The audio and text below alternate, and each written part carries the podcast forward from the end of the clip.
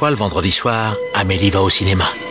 Encore Mais il vient deux fois par semaine maintenant celui-là Triste époque pour le cinéma. Vous trouvez ça normal Mais votre cinéma, votre cinéma, moi je trouve ça irrespirable Bah, j'en connais un qui va bien rigoler en lisant ça. Eh Daniel, explique-moi, c'est quoi le plan là? Je te demande pardon. Nous ne sommes responsables de rien, nous nous excusons d'avance, bienvenue dans Pardon le cinéma, l'émission qui est au bord du burn-out en ce moment, proportionnelle au nombre de bouteilles de vin qui seront sifflées ce soir. Bonsoir tout le monde, bonsoir. Salut Salut Sophie, comment ça va? Mais ça va, parce que après je pars en vacances. Mais oui, c'est vrai que euh, tu ne seras pas là à l'émission de la semaine prochaine, Ni de ni de la semaine d'après, je crois, parce que tu moi en tous de vacances. bonnes vacances. Oh, mon- vacances. Bonnes vacances. Et bonsoir Arthur, comment ça va? Alors moi j'ai pas de vacances mais ça va quand même. Eh bah très bien, et bonsoir Alexis, comment vas-tu? Ah bah nickel, euh, Victor nickel. Eh bah très bien, que de small talk, j'adore ça. Dans cette émission, on vous parle d'un talent en or massif avec Nicolas Cage, d'ogre, du secret de la cité perdue et descendants. En bref, ce sera Mourina et le documentaire J'aime à la fureur avant de nous envoler vers le passé en partenariat avec TCM Cinéma. Connaissez-vous TCM Cinéma? TCM Cinéma. avec Yentl réalisé par Barbara Streisand. Mais d'abord, il est l'heure des actus. La vache, encore ces stupides actualités. Les actualités. Au cinéma, c'est comme ça et pas autrement. Ha ha Qu'est-ce qu'on passe au cinéma? Je suis bon. Je demandais à la patronne. D'habitude, nous démarrons ces actions en vous remerciant de nous suivre, quelle que soit votre plateforme de podcast, plateforme où vous pouvez nous noter 5 étoiles si vous aimez notre travail. Il y a aussi les réseaux sociaux, vous suivez Pardon le cinéma sur Twitter et surtout sur Instagram, et ça, c'est super sympa. On rappelle que si vous voulez d'autant plus soutenir l'émission, vous pouvez le faire financièrement via un abonnement tous les mois. Cela vous permet de faire sauter les pubs, mais surtout d'avoir un épisode exclusif chaque mois avec un invité. Et le prochain épisode spécial, c'est ce lundi, alors avec un invité très très spécial, puisque nous parlons littéralement du directeur du cinéma de France Télévisions, anciennement directeur du cinéma de Canal+, ou encore par exemple passé chez Fox ou Disney. Une carrière passionnante pour un invité qu'il est tout autant. On a fait l'émission avec Alexis et Simon et c'était, ma foi, très cool. C'était une super émission, ouais. Ouais, vraiment. super cool. Alors euh, comme ça, il y a des gens qui se disent ah ouais, moi je pensais que ce serait toujours des grosses stars ultra connues dans, dans les épisodes spéciaux. Sachez que c'était bordel de passionnant. Qui peut avoir un point de vue comme le sien en tant que directeur du cinéma qui est passé à la fois dans des groupes privés, dans des groupes publics? Vraiment. Allez écouter cette émission lundi. J'ai pas dit son nom, mon dieu. Non, tu n'as pas Mais dit son nom encore, c'est mais bien, tu fais durer le suspense, c'est bien pour le pour l'audience. c'est Manuel Alduy. Voilà, rendez-vous lundi pour un nouvel épisode. Et puis, si jamais vous voulez écouter les précédents avec Virginie Efira ou le Palma Show, bah, ils sont disponibles. Il suffit d'aller vous abonner et de, et nous soutenir via Pugnetta Maxima. Lien en description. Vous connaissez la chanson. Pour l'actualité, juste avant de passer au courrier des lecteurs, euh, on vient d'apprendre, genre, au moment où on enregistre là, euh, quels étaient les films qui allaient arriver en complément à ce festival de Cannes, puisque à chaque festival de Cannes, Thierry Frémaux annonce toute une salve de films, et puis après la quinzaine, la semaine de la critique annonce des films, et Thierry Frémaux a dit qu'il allait- en rajouter quelques-uns. Quand Thierry Frémaux a dit quelques-uns, cela voulait dire 17 films. Voilà, c'est-à-dire que Thierry Frémaux a rajouté 17 longs métrages en plus, ce qui monte le, total de, de films présents à Cannes cette année au nombre de 110. J'entends les responsables du festival de Venise qui pleurent au bout du téléphone. Alors, on a plein de trucs. Alors, qui m'intéresse, qui m'intéresse moins, mais des choses qui, qui moi me plaisent. Alors, on a déjà trois nouveaux films en compétition, notamment euh, le nouveau film de Félix Van Groningen en collaboration avec Charlotte Van der Merch. Je sais pas du tout s'il est bien prononcé. Désolé les Belges. Non. Euh, qui s'appelle Les Automontagnes et qui, euh, en gros, euh, est le nouveau film du réalisateur de Alabama Monroe. Voilà, que je n'ai pas vu, donc je me permettrai pas Et de donner- Belgica. Et de Belgica, que tu as vu? Ah oui. Voilà. Très Non, non, Alabama Monroe, c'est euh, c'est genre la grosse chialade, de- la- l'une des plus grosses chialades de ma vie. Et Belgica, c'est un des films qui m'a le plus mis en colère tellement j'ai détesté. D'accord. On a aussi en compétition le nouveau film de Léonore Serra qui s'appelle Un petit frère ou encore le nouveau film de Albert Serra qui s'appelle Tourment sur les îles. Il y aura aussi des nouveaux films en Cannes première. On parle notamment du nouveau Serge Boson qui s'appelle Don Juan avec euh, Virginie Efira. Et Rahim. Et Tahar Rahim. Donc ça fait envie. Moi j'ai envie de voir ça en Ah, Cannes grave. première. Il y a aussi le nouveau film de Dominique Moll qui s'appelle La nuit du 12. Alors Dominique Moll qui avait réalisé récemment euh, Seuls les bêtes mais aussi Harry, un ami qui vous veut du bien. On m'a toujours dit tellement de bien sur Seuls les bêtes. Je vais essayer de le rattraper avant Cannes histoire quand même de d'avoir Ouais. vu son précédent long métrage. Et il y aura aussi en Cannes première, euh, voilà donc là il y a Sophie qui fait des grands sourires au bout de la table. Le nouveau long métrage, oui, d'Emmanuel Mouret, qui s'appelle Chronique d'une liaison passagère. Je ne suis que joie. Oui, bah bien entendu, oui. Le seul truc qui aurait pu me faire plus plaisir que ça, c'est que tu annonces Ari Aster. Ben oui, mais toujours pas malheureusement. On a en séance de minuit un film qui s'appelle Rebelle de Adil El Arbi et Bijal Fallah. Et alors donc film, euh, le dernier film de ce, de ce duo de réalisateurs, c'était Bad Boys 3. Voilà, euh, pour vous donner une petite Mm. idée, c'est des cinéastes belges. On a des nouveaux films en sélection Un certain regard. On a un nouveau hors compétition qui est le nouveau film de Louis Garrel qui s'appelle L'innocent. Et on a aussi des séances spéciales et parmi eux notamment de l'animation parce que c'est vrai qu'en termes d'animation, le festival de Cannes en avait pas beaucoup euh, pour être tout à fait honnête puisqu'on était au- autour, je vais être très honnête, du nombre de zéro. Euh, et il y a notamment un film d'animation qui s'appelle Le Petit Nicolas. Qu'est-ce qu'on attend pour être heureux Qui a l'air très beau. hein. Qui a l'air vraiment très beau Qui a l'air très beau et qui a un très beau casting vocal, je crois. Il y a Lafitte et Chabat. euh, Trop bien. Ouais, ouais, Bah. ça a l'air vraiment très joli. l'animation rejoint le festival de Cannes. Maintenant, laissons place au courrier des lecteurs. Chaque semaine, on vous demande sur notre compte Instagram, arrobas pardon le cinéma, suivez-nous sur Instagram, de nous poser vos questions, vos interrogations sur Alors, les voici, les voilà, trois questions du public que j'ai retenues aujourd'hui. Alors là, il y a un petit duo de questions qui a été posé par Nexidar et par Alex Dupuis. Et Nexidar nous dit, Netflix vient de perdre 30% de sa valeur en bourse. Est-ce que 2022 peut être l'année de sa chute? Et Alex Dupuis nous dit notamment, il y a l'ajout des pubs qui va arriver sur Netflix pour faire face à la perte historique d'Abo. Est-ce qu'on est sur une pente descendante pour le N? Effectivement, d'après ce qui a été annoncé un peu partout, il y a 200, euh, oui, alors j'ai dit le N, ça fait un Ouais, peu alors penser. vraiment, euh, Ouais, Ouais, ça fait ouais. penser à, à Voldemort. Bah oui, mais c'est- c'est c'est- c'est pas ma faute, c'est lui qui a écrit dans Le sa question N. le N, donc ça m'a perturbé. En tout cas, voilà, Netflix, on parle pas de 7%, mais on parle bien de euh, 200 000 personnes qui, enfin 200 000 abonnés euh, perdus euh, pour Netflix, et il y a des projections qui parlent d'une perte à l'année à venir de 2 millions d'abonnés euh, pour Netflix, et là t'as une énorme chute, la bourse, ça s'est fracassé la gueule. Mais Arthur, je crois que tu voulais en parler. Alors juste rapidement euh, pour un peu mieux euh, avoir le contexte en tête, effectivement ils ont annoncé avoir perdu 200 000 abonnés sur le premier euh, trimestre. Euh, faut savoir qu'en fait ils, étaient, ils en ont gagné 500 000, mais qu'ils en ont perdu 700 000 vu qu'ils ont euh, fermé tous les comptes en, euh, en Russie. Donc ah, en fait, d'accord. le calcul est un peu différent, c'est-à-dire qu'ils en avaient gagné 500 000, ce qui est quand même moins que d'habitude et ça n'enlève rien à la chute annoncée sur le reste de l'année. Mais juste sur les chiffres des moins 200 000, prendre un peu des précautions sur euh, ce que ça veut dire en réalité. Alors moi je m'avancerai pas sur les chiffres. Par contre, il y a toute la question de cette nouvelle offre Netflix qui va arriver, où on aura notamment des pubs maintenant, une offre un peu moins chère, mais qui contiendra des pubs avant les programmes, pendant les programmes. Tout n'a pas été encore défini dans les dans les règles que cela va appliquer. Est-ce que vous justement les services de SVOD qui mettent des pubs à l'intérieur alors que vous payez déjà un abonnement, c'est un truc qui vous dérange, c'est un truc. euh, C'est déjà le cas d'Amazon Prime. Bah oui, moi ça me fait chier, tu vois par Et exemple. aux États-Unis, c'est le cas de Hulu aussi. Ouais, mais moi, je fais partie, par exemple, des gens, je paye un abonnement à Prime, je lance un programme, c'est pas pour que Prime me dise, hé, voilà une pub, va regarder mes autres programmes. Je suis là genre, bah non, on- enculé, en fait. C'est quoi ton problème? Mais je trouve que ça enlève un côté un peu qualitatif. C'est bête, hein, je sais pas pourquoi, mais déjà euh, en termes d'ergonomie de plateforme, euh, Amazon Prime, j'ai toujours trouvé vachement moins euh, euh, ergonomique que Netflix. On en a beaucoup parlé dans l'épisode avec Manuel à lui qui sort euh, lundi, notamment de comment construire une bonne plateforme web de streaming avec une bonne interface utilisateur pour que les gens aient envie de rester. Voilà, je fais de la pub pour l'épisode de lundi, pardon. pas là parce que j'étais trop fatiguée. Tout à fait. Euh, du coup, non, mais c'est c'est Netflix, euh, ça, ça a malgré tout euh, une, une interface que je trouve plutôt euh, plutôt bien faite et Beaucoup de plateformes web se sont calées sur celle de Netflix. hein. bah a raison parce que parce qu'elle est elle est simple d'u- d'utilisation et j'avoue que ça me gênerait un peu genre j'avais pas pensé à l'idée qu'il y ait des pubs qui puissent arriver là-dessus et Bah, à moins que tu payes un abonnement plus cher où tu n'auras pas ça. les pubs. Ouais, elle s'appellera Maxima Pugnetta. Non, ça c'est pour nous, ça c'est le lien est en description. Damn. Euh, en plus, Il y, a, il y a eu une critique, euh, je vais le dire maintenant. Je lis les critiques qui sont laissées sur sur iTunes, sur le podcast, et il y a quelqu'un qui a critiqué en mode j'aimais bien votre émission, mais vous êtes tout le temps à dire aux gens de dépenser de l'argent pour vous soutenir et pour vendre des trucs, etc.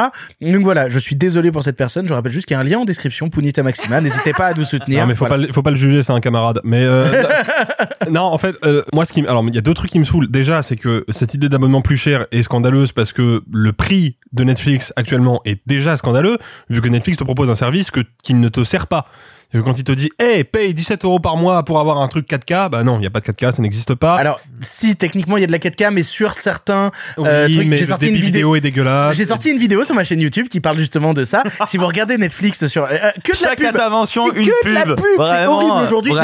J'avais sorti un truc qui expliquait par exemple que si tu regardais Netflix sur ton ordinateur, déjà t'auras jamais de 4K et en plus le débit vidéo sera absolument laid. Voilà, donc déjà c'est une escroquerie, mais en plus, quand on va au cinéma, on est habitué, il y a la publicité, il y en a même de plus en plus au fil des années, mais la publicité elle est pas pendant le film. Ça c'est la télévision qui a instauré cette règle-là. Alors on sait pas encore s'il va y avoir la pub pendant euh, les programmes. Ouais, mais faut, im- faut imaginer que, à mon avis, ça paraît pas c'est pas, c'est pas euh, super incohérent d'imaginer que, par exemple, entre deux épisodes d'une série, il y ait une courte publicité. Bah, sur Amazon, l'exemple, c'est que la publicité est au début du contenu.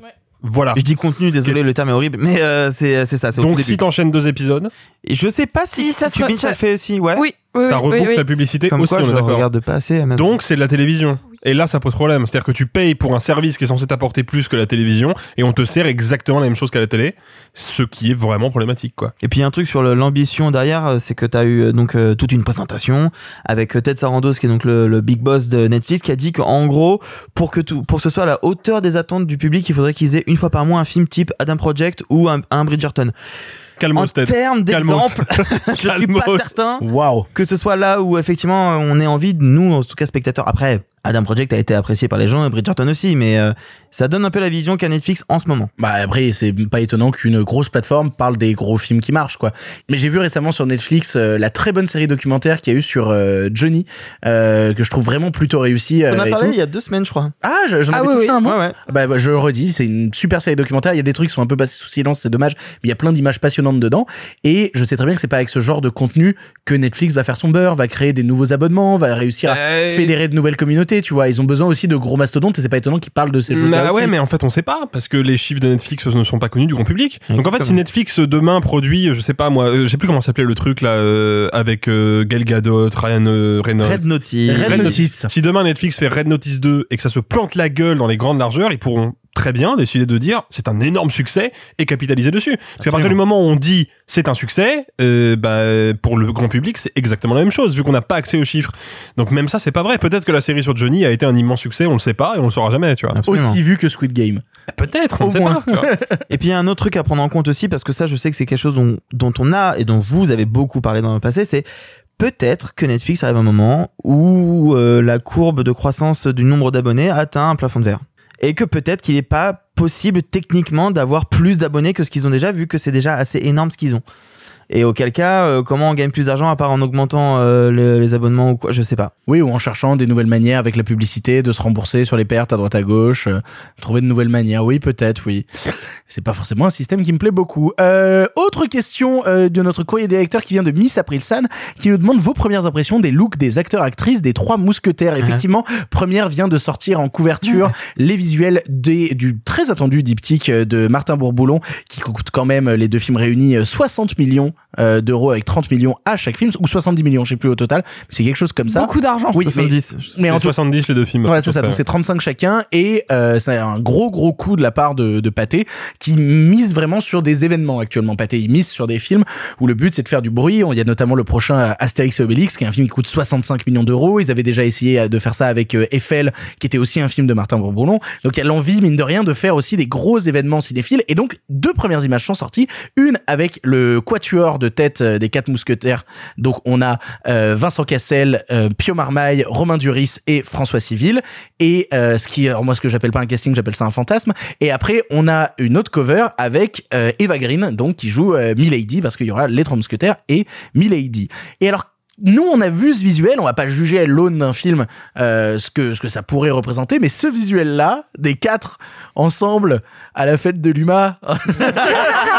non mais non mais moi ce que j'adore c'est Pio, on dirait que c'est trompé de film. J'adore Pio, mais il est là avec ses guns, c'est un cowboy qui a dit on fait un western. Ça pour le coup, c'est un truc que Ils j'adore. lui ont dit non non c'est les trois mousquetaires on fait un western j'ai dit je voulais faire un western ok Pio calme-toi un western ok d'accord c'est super Non, moi je vais être le plus soft de vous tous, je pense. Euh, moi, Pio, j'adore. Civil, je trouve que c'est pile exactement ce que j'attendais d'un film Trois Mousquetaires. Moi, j'ai deux problèmes. Euh, le maquillage de Romain Duris, on dirait un punk à yinche. Ah, bah, Vraiment. non c'est le Jack Sparrow du pauvre La, la, la moustache, euh, euh, petit triangle là sous la bouche là de, de Cassel fait faux, mais vraiment on dirait que c'est du Photoshop très très bizarre. moi, moi, ce qui me fait beaucoup rire, c'est que la dernière fois qu'on a vu Vincent Cassel et euh, Romain Duris dans le même film, Oui, c'était Fleuve Noir. je l'ai toujours pas vu. C'est un enfer. C'est vraiment genre. ah. C'est magnifique, Fleuve Noir. Faut vraiment que je le vois. Faut C'est vraiment que je le vois. c'est- Ouais, non, c'est c'est vraiment une expérience incroyable. euh, unique. C'est un délire. Alors ouais, moi j'ai pas envie de, de tirer sur un film qui en fait ne nous a pas été montré. On a juste deux couvertures premières, donc on va se contenter de parler des deux couvertures premières en précisant évidemment que ça ne représente pas tout le film. C'est très moche. C'est très, c'est très très moche. Non, et je, j'ai fait partie de ceux dans cette émission qui ont défendu la direction artistique d'Eiffel et la mise en scène de Martin Bourboulon parce qu'il y avait vraiment des trucs Bah oui, hyper intéressants. il y a plein de trucs à défendre hein. J'espère, j'espère que les trois mousquetaires est au niveau d'Eiffel et pas au niveau des couvertures de première. Parce que si c'est le cas, là, on se prépare pour euh, pour un Vidoc 2, quoi. Alors non, non, un Vidoc 2, je pense que Ah non, mais c'est c'est dur, mais... euh, Vraiment, vraiment, c'est pas beau. C'est-à-dire qu'il y a rien qui va Mais sur Mais cette alors, photo, quand y a- même. une photo, c'est pas le film, C'est tu ce vois, encore une dire. fois. C'est Alors, clair- oui. c'est clairement un shooting. C'est pas Ouais, une, mais- c'est pas une, une, extrait d'une featurette. Je sais, euh, mais c'est c'est un c'est- élément qui a été fait hors du film. Pour moi, on n'est pas très loin de ce qui s'est passé avec Sonic, tu vois. Où, où les gens se disaient, oh, un film Sonic, ça peut être intéressant, l'hyper vitesse en cinéma, d'animation, ça peut être cool. La première image de Sonic sort, tout le monde sait que ça va être daubé. Bah, j'ai l'impression que là, ça va être la même chose. C'est-à-dire que y a rien qui va dans le shooting. C'est pas compliqué de faire un Est-ce que shooting. c'était la première image ou est-ce que c'était le premier trailer C'était le premier visuel de Ah, Sonic. ah, et ils ont dû transformer visuel. le personnage Hmm. tellement les réactions étaient négatives, tu vois. Et donc là, il faudrait transformer Mais non, François mais- Civil en Sonic. Non, mais moi, François je Civil. comprends pas ton point Non, de vue. Vincent Cassel en a dit. Non, mais moi, ce que je me dis, c'est que Transformer François Civil en Vincent Cassel Oui. On parle, Très quand bien. même, on parle quand même de Pâté. Pâté, c'est quand même pas dirigé par des glandus, quoi. C'est dirigé par des mecs qui connaissent le cinéma. Et un shooting promotionnel, c'est devrait normalement être facile pour un studio comme Pâté. Il y a rien qui va. C'est-à-dire que Eva Green, on la reconnaît à peine. Les quatre mecs sont dans des poses qui sont complètement nanardesques, outrancières. La lumière est dégueulasse. Le fond est dégueulasse. Les costumes sont sales. Je ne comprends pas ce Alors les costumes sont sales à la limite, ça peut être dans l'ambiance du film, tu vois. Moi des mousquetaires sales, Ouais, mais euh, j'appelle ça, mousquetaires, j'appelle euh, ça encore une fois un fantasme, mais bon. euh, Non, mais je vais te dire, en fait, l'idée est bête au-delà de ça parce que, du coup, le coup marketing, c'était de dire, on fait la première image en couve de première. Qu'est-ce qu'ils ont fait? Ils ont envoyé la couve de première à tous les journalistes comme si on allait comme si les journalistes allaient reprendre la couve de première. Sauf que, bah, aucun journaliste ne fait ça.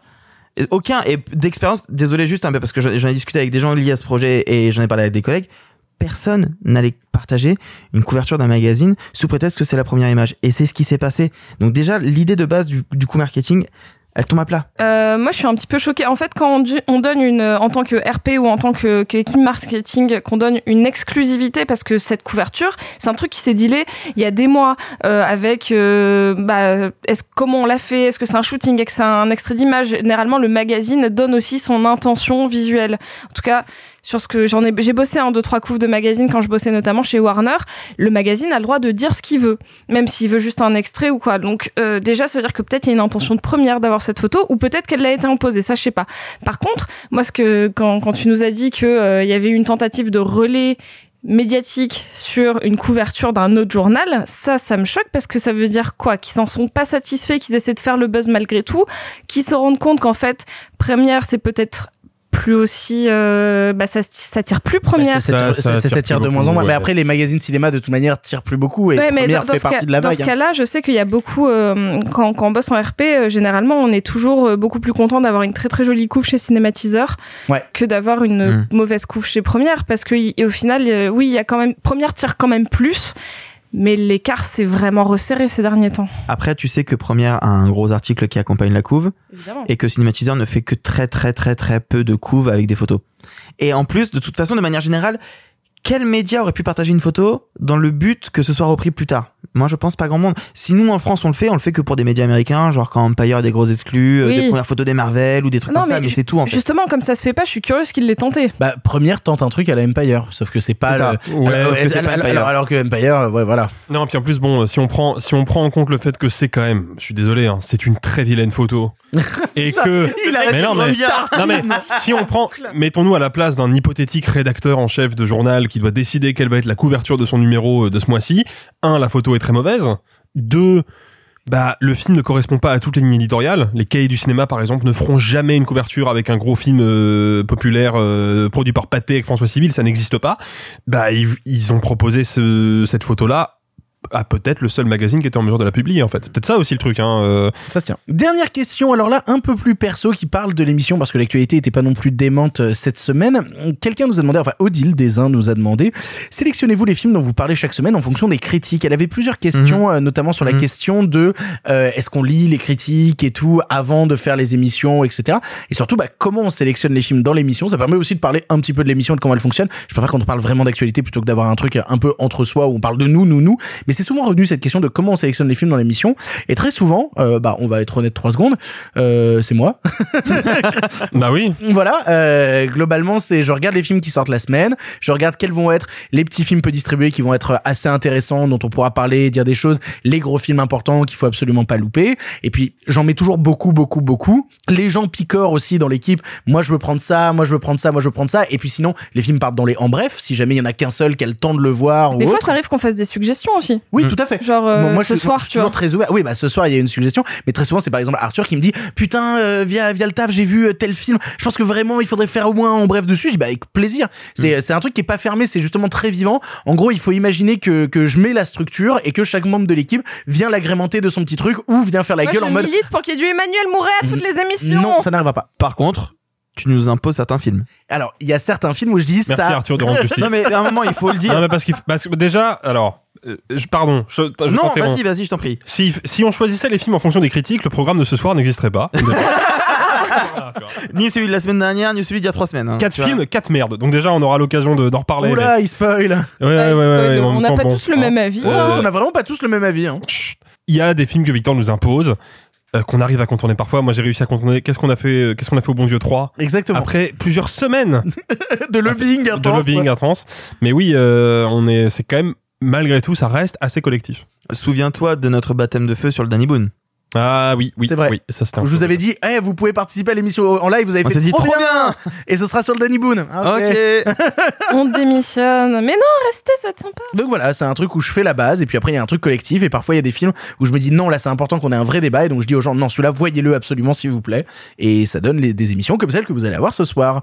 Avant d'attaquer les films du présent comme chaque semaine c'est l'heure de l'édito de la semaine, édito carte blanche, appelez ça comme vous voulez. Chaque semaine un chroniqueur a la possibilité de parler du sujet qui l'intéresse sans restriction, son envie du moment, le truc qui lui tient à cœur. Cela peut avoir un lien avec l'actualité ou non, qu'importe tant que le chroniqueur ou la chroniqueuse peut s'exprimer librement sur ce qu'il ou elle désire. Et cette semaine l'édito sera tenu par Sophie, c'est l'heure de la carte blanche de Sophie. Ça fait pas vrai con comme t'es, demande ton avis. Donnez-moi carte blanche et votre appui. Ah, tu me demandes mon avis maintenant? Mais tu causes français, ma salope. Je ne le cause pas, je le parle. Mais vous m'aviez donné carte blanche. C'est ma raison de plus pour faire attention. La semaine dernière, mon acteur préféré a annoncé qu'il allait mettre un stop, sans doute final, à sa carrière. Jim Carrey, l'acteur canadien aux 100 000 expressions, s'arrête peut-être sur Sonic 2. Un choix qui me rend triste personnellement, mais qui est venu questionner mon rapport à la star. Parce que, soyons honnêtes, la possibilité que je crée une relation d'amitié forte avec l'acteur de The Mask est de l'ordre de l'impossible. Même si je le rencontrais, une photo, un mot bégayant et un retour brutal à ma triste réalité, celle où je ne connais pas Jim Carrey.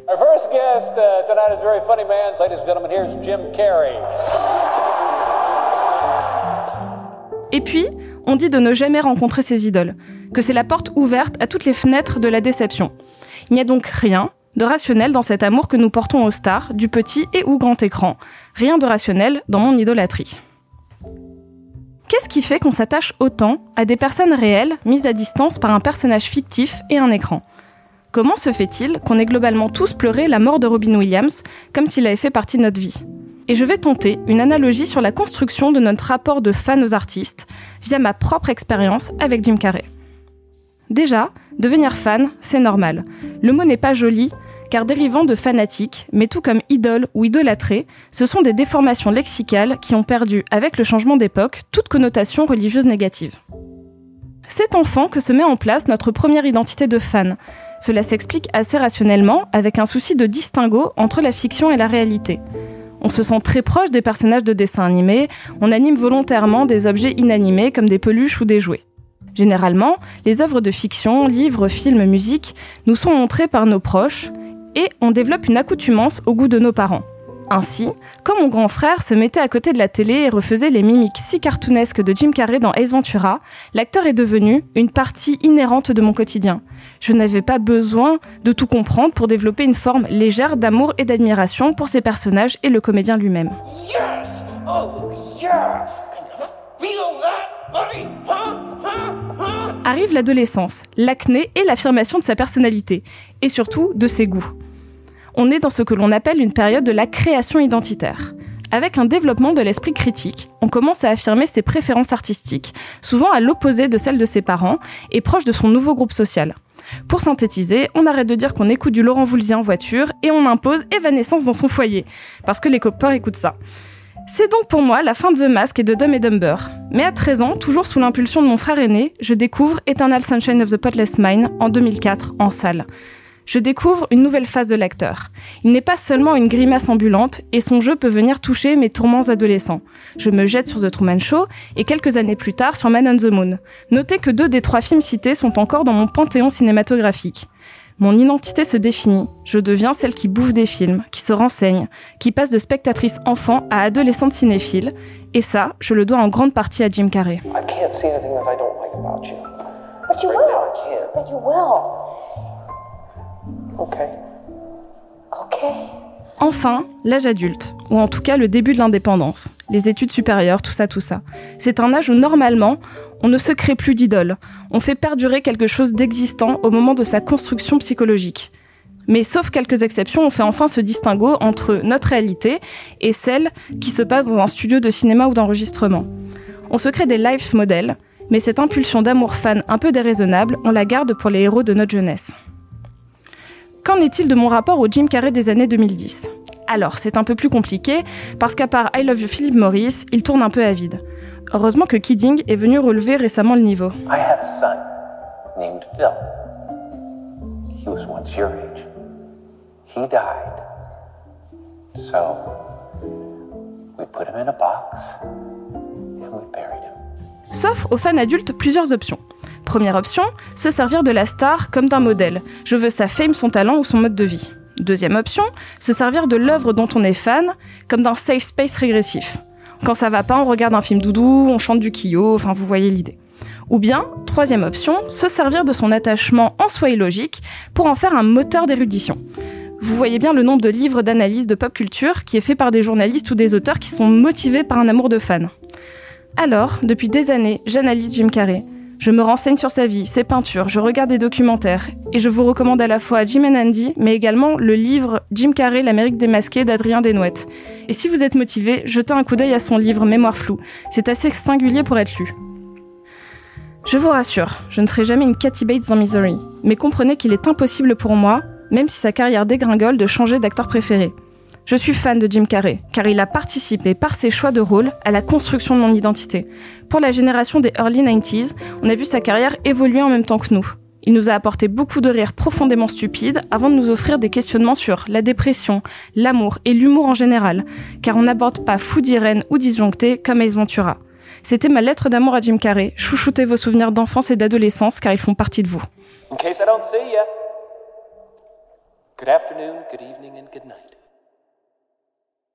Merci beaucoup Sophie pour cet et on va parler d'une autre légende, d'une autre icône du cinéma, d'une autre star du cinéma qui vient nous faire un film méta sur sa condition de star. On va vous parler d'un talent en or massif. No, no, no, no, no, no. Your friend is working for the US government. Don't lie to me. Are those my golden guns? They're my golden guns. I don't want to kill you. You're the last person I want to kill. I love you. I love you. I'm Nick fucking.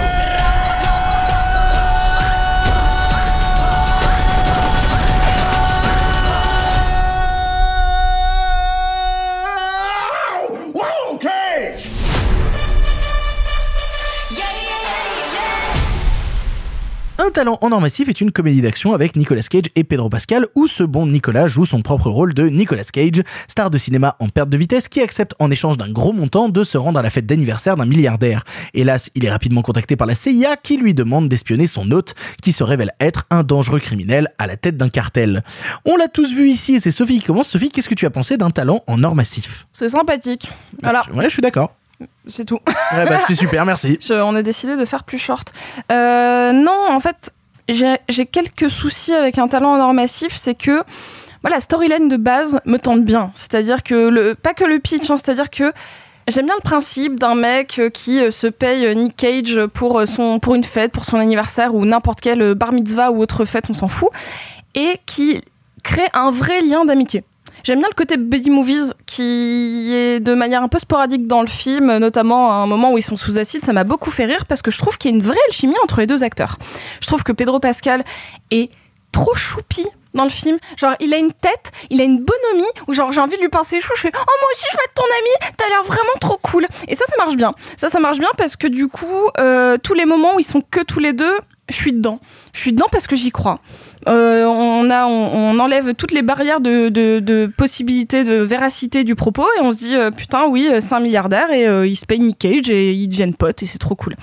Ce qui me gêne, c'est toute la partie action actionneur qui, je trouve, ne fonctionne pas parce que tout sonne un peu faux, un peu tiré par les cheveux. Moi, je crois pas que. En fait, Pedro Pascal, on lui donne le bon Dieu sans confession scène 1 et il aurait fallu qu'on ait plus d'indices pour croire qu'il était possiblement méchant. Puis sinon, ça aurait enlevé vraiment toute la toute l'affection que je pouvais avoir pour lui. Je trouve que c'était pas nécessaire de ramener euh, le, les personnages, notamment euh, la, la, fille dans le film de Nick Cage, qui est en réalité la fille de Kate Beckins, Beckinsale, euh, j'arrive jamais à le dire, et de Michael Sheen. Oh. Qui en soi, qui joue, qui joue pas mal. En fait, tout le monde joue, euh, joue plutôt bien dans le film, mais je trouve que il avait un potentiel de buddy movie très sympathique d'une heure trente et il rajoute euh, tout le long plein de petites scènes inutiles pour faire du boom boom et pour dynamiter ou juste euh, rendre un peu plus euh, j'ai envie de dire dynamique, mais ça se répète. Euh, je, trouve que c'est sympa, qu'il n'y a pas trop de fan service euh, pas assumé, donc un peu puant. Je trouve que tout est tellement assumé que ça, tout fonctionne bien à ce niveau-là. Moi, quand il arrive dans sa, c'est dans le, c'est dans la, la bande annonce. Il hein, n'y a pas de, de, spoil à ce niveau-là. Qui est, il a une grosse. Euh, pardon, Pedro Pascal a une salle avec tous les euh, tous les goodies associés au film de Nick Cage. Bah moi j'y crois. Je trouve ça, je trouve quelque chose d'assez enfantin là-dedans. C'est un mais c'est un, c'est cool, mais ça ne l'est pas assez. Je suis assez d'accord avec toi. En fait, c'est marrant parce que moi, je suis, en fait, je me suis fait la réflexion tout le long où je regardais le film que cette dynamique de buddy movie, ça me rappelait des dynamiques de buddy movie que j'avais vues ailleurs récemment et qui fonctionnaient un peu de la même manière, notamment dans les films euh, qui étaient souvent avec les tandems de, de, Seth Rogen et James Franco, où tu les avais tous les ensemble. Je pense notamment à The Interview et ce genre de choses-là, où en fait, au-delà du prétexte scénaristique du film, ce qui était surtout marrant, c'est de voir quel nouveau personnage Seth Rogen et James Franco allaient endosser et comment tous les deux allaient faire des conneries pendant 1h30. Et moi, c'est ça qui m'intéressait, c'est cette dynamique-là qui me plaisait. Et donc, du coup, par plein d'instants, je la retrouve dans le film. Notamment, il y a toute une vanne qui concerne Paddington 2. Euh, oui, Génial, c'est, super, ça marche super bien. Et tout ce qu'ils disent sur Paddington 2 dans le film est vrai. Donc, vraiment, c'est super. Mais euh, j'aurais aimé que ça aille en fait plus loin. J'aurais aimé en fait que le film ce soit juste Pedro Pascal et Nicolas Cage font des trucs. Ouais. Et ça m'aurait rendu encore plus heureux parce que je comprends la dynamique de cinéma d'action qui à plein d'instants me parle un petit peu parce que Nicolas Cage a cette image aussi par certains films de dynamique, euh, de comédiens, de films d'action, et notamment il y a des vannes qui font référence quand il lui dit mais cours faire ça, et l'autre il dit mais je peux pas courir, il dit mais si c'est toi qui as fait euh, toutes euh, tes cascades sur Benjamin Gates, il dit c'est pas vrai c'était à doublure, non j'ai vu dans le making of que c'est toi qui le faisais vraiment, vas-y, tu vois, on peut se dire que les scènes d'action donc servent à construire encore une fois l'homme d'action qui a été dans certains films Nicolas Cage.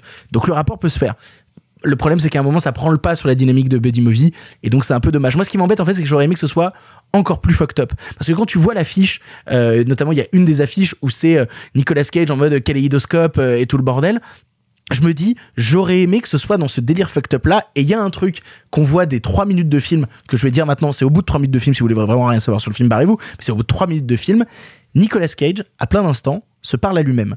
Mais se parle à lui-même sa version idéalisée de Nicolas Cage, le comédien, où c'est Nicolas Cage qui joue Nicolas Cage, mais en version rajeunie. Le personnage, en fait, comme si Nicolas Cage parlait à Nick Cage, qu'on est les deux qui se répondraient comme ça. Et en fait, de voir ce Nicolas Cage qui se parle à lui-même, qui a tellement un ego surdimensionné, qui parle à son propre ego par instant, il y a deux, trois scènes où je me dis, putain, c'est cool. Mais faites-le plus, en fait. Rend, euh, créer cette dynamique encore plus présente. On va voir Nicolas Cage, qui est un acte, qui est pas juste un comédien mégalo, mais qui est un vrai taré, qui se parle à lui-même et qui parle, qui aurait pu même, si on avait poussé le délire plus loin, parler à toutes les figures qu'a représenté Nicolas Cage à une époque. Puisque si on utilise cette technologie-là, on peut ramener le Nicolas Cage de Benjamin Gates, on peut ramener celui de Snake Eyes, on peut ramener celui de Peggy sous ses mariés, on peut ramener plein d'époques de Nicolas Cage et les convoquer pour qu'elles viennent discuter avec le Nicolas Cage actuel. Le discours méta aurait être, enfin, aurait pu être encore plus fort. Et c'est ça que, je trouve un peu dommage. Reste quand même que je m'ennuie pas devant le film parce que je vois Pedro Pascal et Nicolas Cage faire des trucs et que ça me rend heureux. À chaque fois qu'ils font des trucs ensemble, ça me rend heureux. La fin tombe un peu comme un cheveu sur la soupe en mode euh, l'important c'est la famille, sans spoiler, mais vraiment c'est ce genre de fin un peu bateau auquel on peut s'attendre. Et euh, je reste un peu sur ma fin et ça m'emmerde parce que je vois le potentiel qui aurait pu être encore plus intéressant. Ça reste un divertissement du dimanche soir sympathique, mais euh, clairement je l'aurais oublié d'ici quelques semaines. Arthur, Putain, je vous trouve vachement dur. Je vous trouve vach- vachement dur parce que je pense que vous n'aviez pas les attentes au bon endroit. Moi qui ai suivi le projet depuis longtemps, à partir du moment où il a été annoncé, en fait, moi je m'attendais pas du tout à un buddy movie en fait. Et ça, c'était pour moi une surprise du film.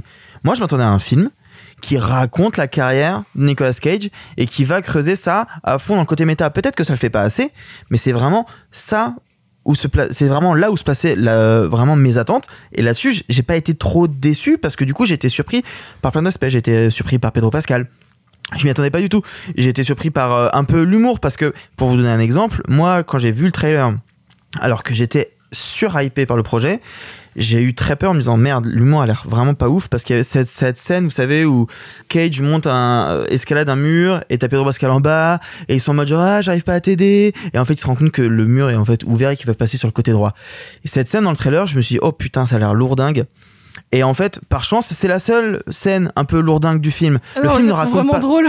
Moi, pas du tout. Je la trouve vraiment à côté de la plaque. Et mais c'est la seule en fait. C'est la seule. En fait, le truc c'est que moi, j'avais pas du tout cette attente-là. Par contre, j'avais l'attente haute qui était. Euh, à l'époque, si je me trompe pas, les médias disaient ouais, Nicolas Cage va reprendre 15 de ses rôles dans le film. Ce qui est pas vraiment le cas. Mais oui, mais on est d'accord que ça aurait été passionnant que ce soit cette, cette chose-là Ben, qui se crée. pas.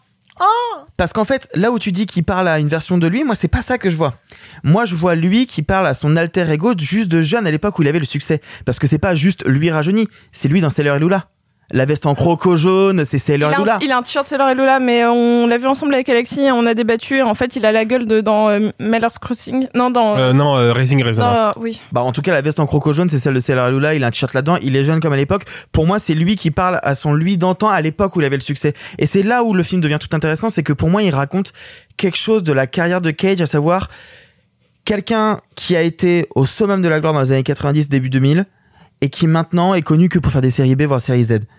Et qui est connu pour accepter tout, ce qui n'est pas vrai. Mais du coup, il y a un côté limite psychanalytique de, de l'acteur qui revient sur sa propre carrière. Et tu sais, ce truc de lui, il a envie de faire des choses, et t'as son lui du passé qui dit, ouais, mais mec, moi, il y a 30 ans, j'aurais pas fait ça de la même manière. Et moi, je trouve ça hyper intéressant, en fait, parce que du coup, c'est pas du tout la même chose. En vrai, je trouve ça aussi intéressant, mais pour moi, ce film-là euh, va de pair avec un autre. Euh, en gros, il a, il a fait plein de séries B pour euh, éponger ses dettes. On le sait, il en a parlé dans des interviews. Et moi, je vois vraiment, et c'était mon analyse du film à l'époque. Je sais que des gens sont en désaccord, mais c'était mon analyse. Je vois vraiment un talent en or massif de pair avec Pig, Ouais. parce que Oui. ces- ces deux films arrivent coup sur coup, et tous sont une. Alors. Il y en a un, c'est beaucoup plus clair. Un talent en or massif, c'est Nicolas Cage qui parle de Nicolas Cage. Mais Pig est une métaphore de sa carrière. Évidemment. Pig, c'est tout un film qui te parle de un mec qui s'est retiré à un moment d'un certain star system. Et donc, je trouve ça intéressant, en fait, de voir ces deux films-là et comment deux réalisateurs traitent du même sujet. Mais il y en a un qui le prend très frontalement en en faisant, je fais une comédie d'action, etc. Et l'autre fait Pig. Et je trouve que si on veut faire un truc sur le- qu'est-ce qu'était la carrière de Cage, qu'est-ce qu'était le monument Cage et Cage qui à un moment s'est retiré de ce star system et s'est un peu perdu, je pense que Pig, qui est pas du tout le même film, qui est pas du tout dans le même intérêt, mais je trouve Pig mille fois plus intéressant. Alors, plus intéressant peut-être, mais euh, un talent en or massif ressemble plus à la filmo de Cage pour le coup. Oui, voilà, d'accord. Et à ce niveau-là, moi je trouve que, enfin, par exemple, une de mes craintes, c'est que le script aurait pu être beaucoup plus lourdingue et moins subtil. Et en fait, je trouve qu'il y a quand même plein de moments où le méta est pas si bête, où, comme tu disais, le fanservice a toujours une petite utilité et pas juste là pour faire plaisir. Il est là parce qu'il raconte quelque chose du personnage, il raconte quelque chose du personnage de Pedro Pascal, il raconte quelque chose de leur alchimie. Enfin, le fanservice est en aucun cas gratos. Ce qui est quand même fort parce que c'est un film qui est basé que sur ça. Après, oui, euh, oui, il y a une demi-heure en trop. Oui, euh, Tiffany Haddish en fait des caisses. Oui, euh, tout le truc de la CIA, c'est un peu lourdingue. Ouais, c'est pas un film qui est parfait, mais moi, j'ai pris vraiment mon pied devant le film, quoi. J'ai pris mon pied devant le film, et surtout, ça m'a fait plaisir de voir Cage prendre du plaisir à faire du Cage. Et il y a ce truc de, pour moi, la conclusion, euh, alors typiquement, tu vois ce que tu disais sur euh, la fin trop facile, familiale et tout, c'est le genre de truc qui me donne le l'urticaire. Là, j'étais plutôt ému, tu vois. Et en plus, il y a vraiment cette, ce- moi, ce qui me plaît le plus dans le film, je terminerai là-dessus, c'est Cage qui peut pas s'empêcher de faire du cinéma. Il y a ce truc dans le film, en fait, de je vais pas spoiler, mais euh, oh, en fait, le début du film, c'est euh, lui qui veut prendre sa retraite, et en fait, tout le film, c'est il peut pas prendre sa retraite, il peut pas arrêter parce qu'il aime trop ça, il aime trop se mettre en scène, il aime trop faire des caisses. Et pour moi, c'est un film qui dit il n'arrêtera pas parce qu'il ne peut pas s'arrêter. Et je trouve ça assez beau en fait comme déclaration de se dire euh, il aime trop le cinéma pour ça. Je vous recommande le, la vidéo qui me fait le plus rire d'internet, à savoir un vieux vieux sketch de Colette d'humour qui s'appelle Nicolas Cage Agent, qui euh, qui est déjà méta sur le fait qu'il accepte tout et n'importe quoi. Et s'il vous plaît, prenez deux minutes de votre temps pour aller le voir avant ou après un talent en or massif. Alexis pour conclure. Euh, ouais, moi je suis un peu emmerdé euh, avec un talent en or massif parce que euh, moi, je suis d'accord avec toi, euh, Arthur. J'attendais pas du tout le côté buddy movie, j'attendais pas du tout le côté actionneur non plus. Mais moi, je- j'espérais probablement naïvement que le film soit euh, entre guillemets le Stardust Memories ou le Hollywood Ending de, euh, de Nicolas Cage. Je fais une petite parenthèse. Les deux films que je viens de citer sont des films de Woody Allen, dans lesquels Woody Allen se met en scène en tant que réalisateur et revient sur bah, c'est quoi être réalisateur et c'est quoi sa carrière à lui. Euh, je vous conseille Hollywood Ending parce que le pitch est très drôle. C'est un réal qui tombe aveugle la veille d'un tournage. C'est très très drôle. Et pour moi, je voyais ça en fait dans un talent en or massif. Je m'attendais à ce que Nicolas Cage bah, se mette dans, dans la peau de Nicolas Cage et soit dans vraiment un exercice d'introspection. Et pour moi, c'est pas du tout ça. C'est-à-dire que Qu'est-ce qui déjà moi va me rester du film euh, que j'ai déjà un petit peu oublié alors que je l'ai vu hier, ce qui est jamais très bon signe.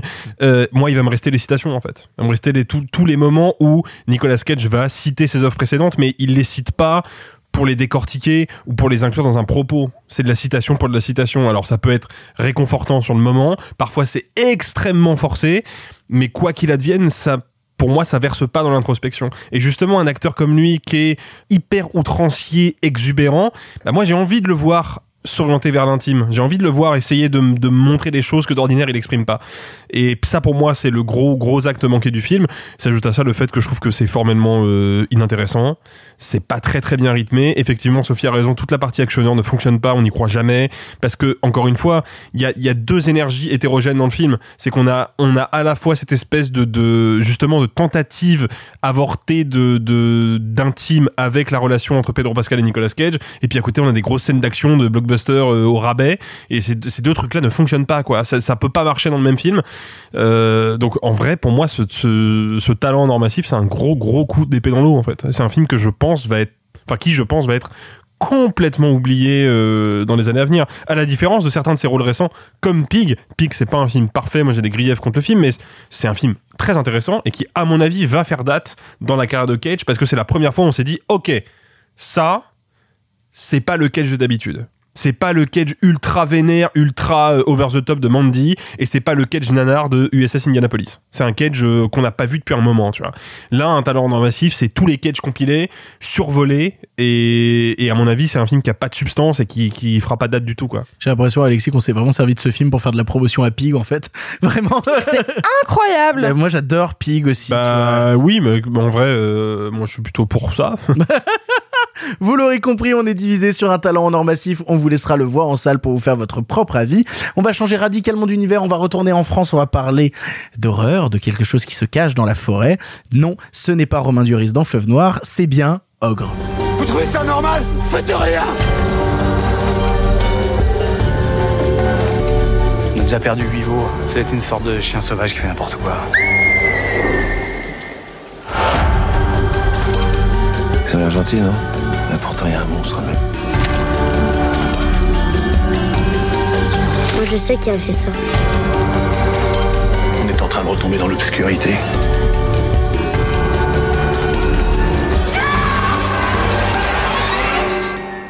Ogre est un film fantastique horrifique français avec Anna Girardot nous présentant Chloé, décidant de déménager avec son fils malentendant dans le Morvan afin d'y construire une nouvelle vie loin d'un passé douloureux. Or, alors qu'elle tombe rapidement sous le charme du médecin du village, de terribles événements se produisent. Une bête sauvage rôde dans les bois et un enfant a disparu. On l'a tous vu ici et c'est Arthur qui commence. Arthur, qu'est-ce que tu as pensé de Ogre? Est-ce que vous voyez cette sensation quand tout le monde vous dit Oh mon dieu, tu n'as pas vu ce film, il est absolument exceptionnel, il faut que tu le vois Que tu le vois et que t'es déçu? Eh ben j'ai eu ça à l'envers. Vous, vous l'avez vu à Gérard May, vous m'avez dit c'est le pire film de l'année, c'est terrible, c'est un gros caca. Je l'ai vu en me disant super, je vais pouvoir me marrer. Eh ben j'ai trouvé ça pas si mal. Du coup, vous voyez ce que je veux dire ou pas Oui, oui. Parce qu'il y a eu ce truc de je m'attendais à ce que ce soit une bouse et en fait bah non, non, c'est un film qui est raté sur pas mal d'aspects, qui est un peu maladroit, qui réussit pas tout ce qu'il veut faire, mais qui a des trucs assez intéressants, qui a des, qui a des volontés de cinéma, qui essaye de faire des choses, qui essaye d'instaurer une ambiance avec euh, euh, les ombres, la, la lune, la forêt, qui essaye de faire des choses, qui travaille sur le... Il y a un travail autour du son qui est pas inintéressant, qui est peut-être pas assez exploité ou qui est peut-être trop cliché, je ne sais pas. Mais moi, il y a des choses qui m'intéressent, notamment autour de ce gamin qui est donc malentendant et qui peut désactiver à sa guise euh, son, appareil auditif. Je trouve que c'est pas mal parce qu'il y a ce truc de je veux me protéger, je n'ai pas envie d'entendre ces discussions, je n'ai pas envie de savoir ce qui se passe. Et t'as vraiment l'impression d'être comme un spectateur qui se cache les yeux devant une scène parce qu'il a trop peur. Et sur principe, ça peut être pas mal. C'est pas toujours réussi, mais sur principe, ça peut être pas mal. Il y a plein de choses comme ça que, qui, qui m'interpellent et qui m'accrochent un petit peu. Alors, je vais pas non plus euh, dire que le film est absolument parfait. Hein, on est, euh, on est quand même sur effectivement un film qui est trop écrit, qui a, qui a des dialogues assez peu digestes. Je trouve qu'Anna Girardot fait ce qu'elle peut, mais qu'en fait, j'y crois pas beaucoup. Que le, enfin, c'est pas la pire. hein. Moi, euh, moi, j'ai vraiment un problème avec euh, les camarades de classe. Les camarades de classe euh, du, du gamin, vraiment, à aucun moment j'y crois. À ce bullying euh, trop cliché. Alors après, ce qu'il faut savoir quand même pour euh, pour, pour parler du film, c'est que diriger bien un gamin, c'est compliqué. Diriger bien 15 gamins, Hmm. évidemment, c'est l'enfer. Évidemment. Mais je pense que ça vient de là, mais ça vient aussi des dialogues. Parce que je suis désolé, mais quand les gamins disent connard, ça marche pas. C'est con, hein, mais rien que ça, il y a des trucs qui marchent pas. Mais voilà, en fait, c'est pas ce qui est plus raté d'ailleurs, parce que je pense que vous en parlerez beaucoup plus que moi, mais je pense que ce qui est raté, c'est le final. Clairement, la scène de fin, elle arrive trop vite, ça se passe trop vite, on comprend pas, et c'est pas beau et c'est mal fait. En fait, c'est pas un film que j'aime pour ses grandes séquences d'horreur, c'est un film que j'aime pour tout ce qu'il y a autour. Pour toutes les relations qu'il essaye de créer, pour, euh, pour les interactions qui sont certes un peu lourdingues, certes un peu clichés, mais cette idée de vouloir représenter la crainte de la figure paternelle à travers un monstre, moi je trouve qu'il y a des choses assez intéressantes. Je trouve que ça raconte quelque ça ça ça a une volonté de vouloir parler de quelque chose d'assez intime et en même temps ça aurait pu être juste de l'intime et du drame et il décide d'en faire un vrai truc de genre. Donc il y a quand même une volonté derrière que je trouve pas dégueu, que je trouve pas inintéressante. Surtout qu'il instaure, là aussi c'est quelque chose qui a déjà été vu, qui est pas innovant, mais ce truc de à quel point c'est vrai ou pas, à quel point le gamin ne fantasme pas ça, on le voit lire des... Bah, il y a Sophie qui me lance des grands yeux, oui, mais en même temps, c'est peut-être cliché, et t'en parleras après, mais moi j'ai vraiment ce truc, où je l'ai vu en premier, en- la première fois que je l'ai vu, je me suis dit, premier degré, il y a un monstre, tout ce qui se passe est vrai, c'est vrai, c'est vrai, c'est vrai. Et j'ai eu un peu des problèmes, disais, oui, mais du coup, si c'est vrai, ça c'est un peu bizarre, ça c'est un peu bizarre. Et plus j'y repense, et plus je me dis, si ça se trouve, c'était fantasmé. Et là, le film devient un peu plus intéressant pour moi. Parce que là, il y a des choses que je trouvais ratées qui deviennent d'un seul coup, ah, mais en fait, si c'est ce que je crois, peut-être que ça n'est pas. Ça ne sauve pas un film. On, on sauve pas des films sur des, peut-être que si cette interprétation est vraie, alors dans ce cas-là, le film est bien. Non. Mais je trouve que malgré tout, il y a des choses à sauver. Je trouve que euh, récemment, on a quand même vu des films comme Morbius, Sonic 2, Les Animaux Fantastiques. Je suis désolé, ça c'est quand même un truc qui est quand même un peu au-dessus de la mêlée. En plus, c'est une production française de genre. Et c'est déjà assez compliqué d'en faire comme ça. Moi, je trouve que c'est important au moins d'aller se faire un avis, d'aller le voir. Enfin, moi, j'ai largement préféré La Nuit été dit, mais il y a quand même quelque chose que je trouve pas inintéressant dans, euh. Tu parlais de volonté et c'est important de partir sur cette question-là déjà de base parce que j'ai toujours été quelqu'un moi qui défend énormément le cinéma de genre français. Et justement qu'on soit pas dépendant d'un certain euh, d'un certain univers forcément folklorique américain et qu'on ait l'envie de développer des choses autour de la France et qu'on puisse se dire bah là on va faire un film d'horreur fantastique qui se déroule dans le Morvan je me dis pourquoi pas? Je suis assez séduit de la proposition de base. Après en plus l'idée est quand même de reprendre des contes et des légendes et des choses euh, connues de tous. Donc comment est-ce qu'on peut les réinterpréter en 2021-2022 comment on peut justement leur donner une nouvelle couleur une nouvelle dimension et je pense que ce travail-là doit aller de pair avec une véritable subtilité parce qu'il faut à un moment ou un autre euh, prendre du recul sur le matériel de base et euh, y aller à tâtons, distiller certaines euh, certains trucs et puis en garder d'autres. Et c'est mon vrai gros problème avec Ogre, c'est que ça a la subtilité d'un tank russe qui rentre en Ukraine. Vraiment, c'est terrifiant à combien d'instants, moi déjà au bout de 15 minutes de film, j'ai compris tous les enjeux, je sais tout ce qui va se passer, je sais toutes les dynamiques de personnages, et surtout, bah, putain, le film s'appelle Ogre, c'est incroyable, il y a que deux personnages masculins dans le film, il y a un mec qui a perdu son enfant, et il y en a un autre, comme par hasard, il séduit la mère, et puis, dans une des tout premières scènes, le mec, il est médecin, il y a un enfant, il dit, oh, tu es pas assez gros, mon enfant, il faudrait que tu sois quand même plus gros dès les 15 premières minutes du film, en fait, on se dit, ok, si c'est aussi gros sabot que ça, c'est que ça va sûrement aller chercher plus loin. Et c'est ce que tu disais, toi, tu vois une certaine forme d'interprétation derrière qui permettrait d'aller chercher plus loin. Mais je pense pas que ce soit voulu. Je pense que c'est vraiment beaucoup plus premier degré que tu le penses, et c'est ça qui me terrifie à plein d'instants. Et donc, du coup, je, recherche, du coup, à l'intérieur, des choses en termes de dynamique filmique qui pourraient m'intéresser. Notamment, moi, je suis toujours très content quand je vois Anna Girardot au cinéma. Euh, vraiment, elle est toujours absolument incroyable et je suis ravi de l'avoir là. Euh, mais, mais dommage, Anne, c'était nul. Vraiment. Euh... T'as fait de l'affaire Je me suis mordu la langue Mais non, non, mais vraiment, c'est moi ça me rend triste pour elle parce que tu parlais des dialogues qui sont jamais digestes. Il y a pas que les gamins. Vraiment, le, le personnage du médecin à plein de moments a des interactions où il a beaucoup de mal lui-même Ouais. à sortir son texte sans que ce soit vraiment des gros, gros, gros sabots. Et tu parlais même de la dynamique avec le gamin qui peut désactiver son appareil et entendre certaines choses. Entendre, c'est pas la même chose, c'est sûr, mais j'y vois des choses qui ressemblent déjà à des dynamiques que j'ai vues dans Sans un bruit. Absolument, mais c'est pas la même chose. Oui, mais dans Sans un bruit, c'est utilisé avec tellement plus de malice et tellement plus d'inventivité que là, en plus, cette histoire du gamin qui peut désactiver son appareil et le réactiver, putain, on est à 30 minutes de film, il l'a déjà désactivé, réactivé 27 fois. Et donc, du coup, non, mais, non, mais c'est con. Vraiment, au bout de 20 minutes de film, je me disais, mais pourquoi tu, tu fais ça On a compris qu'il y avait ce système-là. On- C'est plus un fusil de Tchekhov, vraiment. C'est, un, avion de chasse de Tchekhov. On l'a très bien compris. Il est dans la pièce, tout le monde l'a vu. À un moment, ça va être utile. Oh, guess what? À un moment, c'est utile. Vraiment. Et c'est ça qui m'embête un petit peu à plein d'instants, c'est que le film manque de subtilité, manque de moments où il pourrait avancer à tâtons et où justement dévoiler ses cartes petit à petit. À vouloir être toujours dans j'y vais à fond, à pleine balle. Et ben moi, je reste un peu en retrait avec euh, toutes ces questions-là. Bah, je te disais, hein, littéralement, euh, euh, on a deux personnages masculins. Il y en a forcément un qui devient, euh, qui, pourrait être l'ogre peut-être. Euh, et puis surtout, tu parlais du final, sans vouloir le spoiler. Euh, ça aussi, c'est amené par un fusil de Tchekhov, mais d'une taille absolument gigantesque au bout de 15 minutes de film. Et quand c'est utilisé à la fin, et c'est un truc que je déplore parce que j'aimerais qu'on ait dans le cinéma français plus d'ambition et plus de volonté de filer plus de budget à du cinéma fantastique, à du cinéma horrifique. Ce serait vraiment important parce que ça permettrait de soutenir ce cinéma-là. Le problème, c'est que vu qu'ils ont pas la thune, toute cette dynamique-là qu'ils installent dans le dernier acte, bah, elle fait cheapos. Elle fait super ringard, elle fait même un peu kitsch. Et donc, du coup, en tant que spectateur, quand tu le regardes, moi, je peux pas empêcher de, d'avoir un rire un peu gêné quand je regarde le, le final de Ogre, parce que bien qu'il y ait eu la volonté d'instaurer une ambiance euh, un peu ésotérique au début, où on se pose des questions, et notamment, il y a toute une scène avec des gamins qui ont du maquillage, et tu te dis, où est-ce qu'il va aller avec ça? Est-ce qu'il va en faire quelque chose? Bah, en fait, pas tellement, parce que c'est pas subtil. Bah, je suis un peu embêté, parce que je passe de, je suis intrigué par le projet sur le papier, à, merde, c'est quand même très lourdingue, à, putain, en plus d'être lourdingue, c'est cheapos. Et franchement, bah, si je veux, j'ai envie d'avoir ce genre de cinéma-là plus présent en France, mais si c'est pour l'avoir dans cet état-là, euh, je trouve ça vraiment dommage. Est-ce qu'on peut juste lui reconnaître qu'il est cheapos sur 15-20 secondes? Non. Non. Parce que moi je trouve que sur plein de moments le monstre euh, qu'on voit pendant c'est pas cheap du tout Ouais, et je trouve ça plutôt un bien fait. peu de l'avis d'Arthur, moi, pour le coup. Bah, Moi, je je trouve que reviendrai dessus après.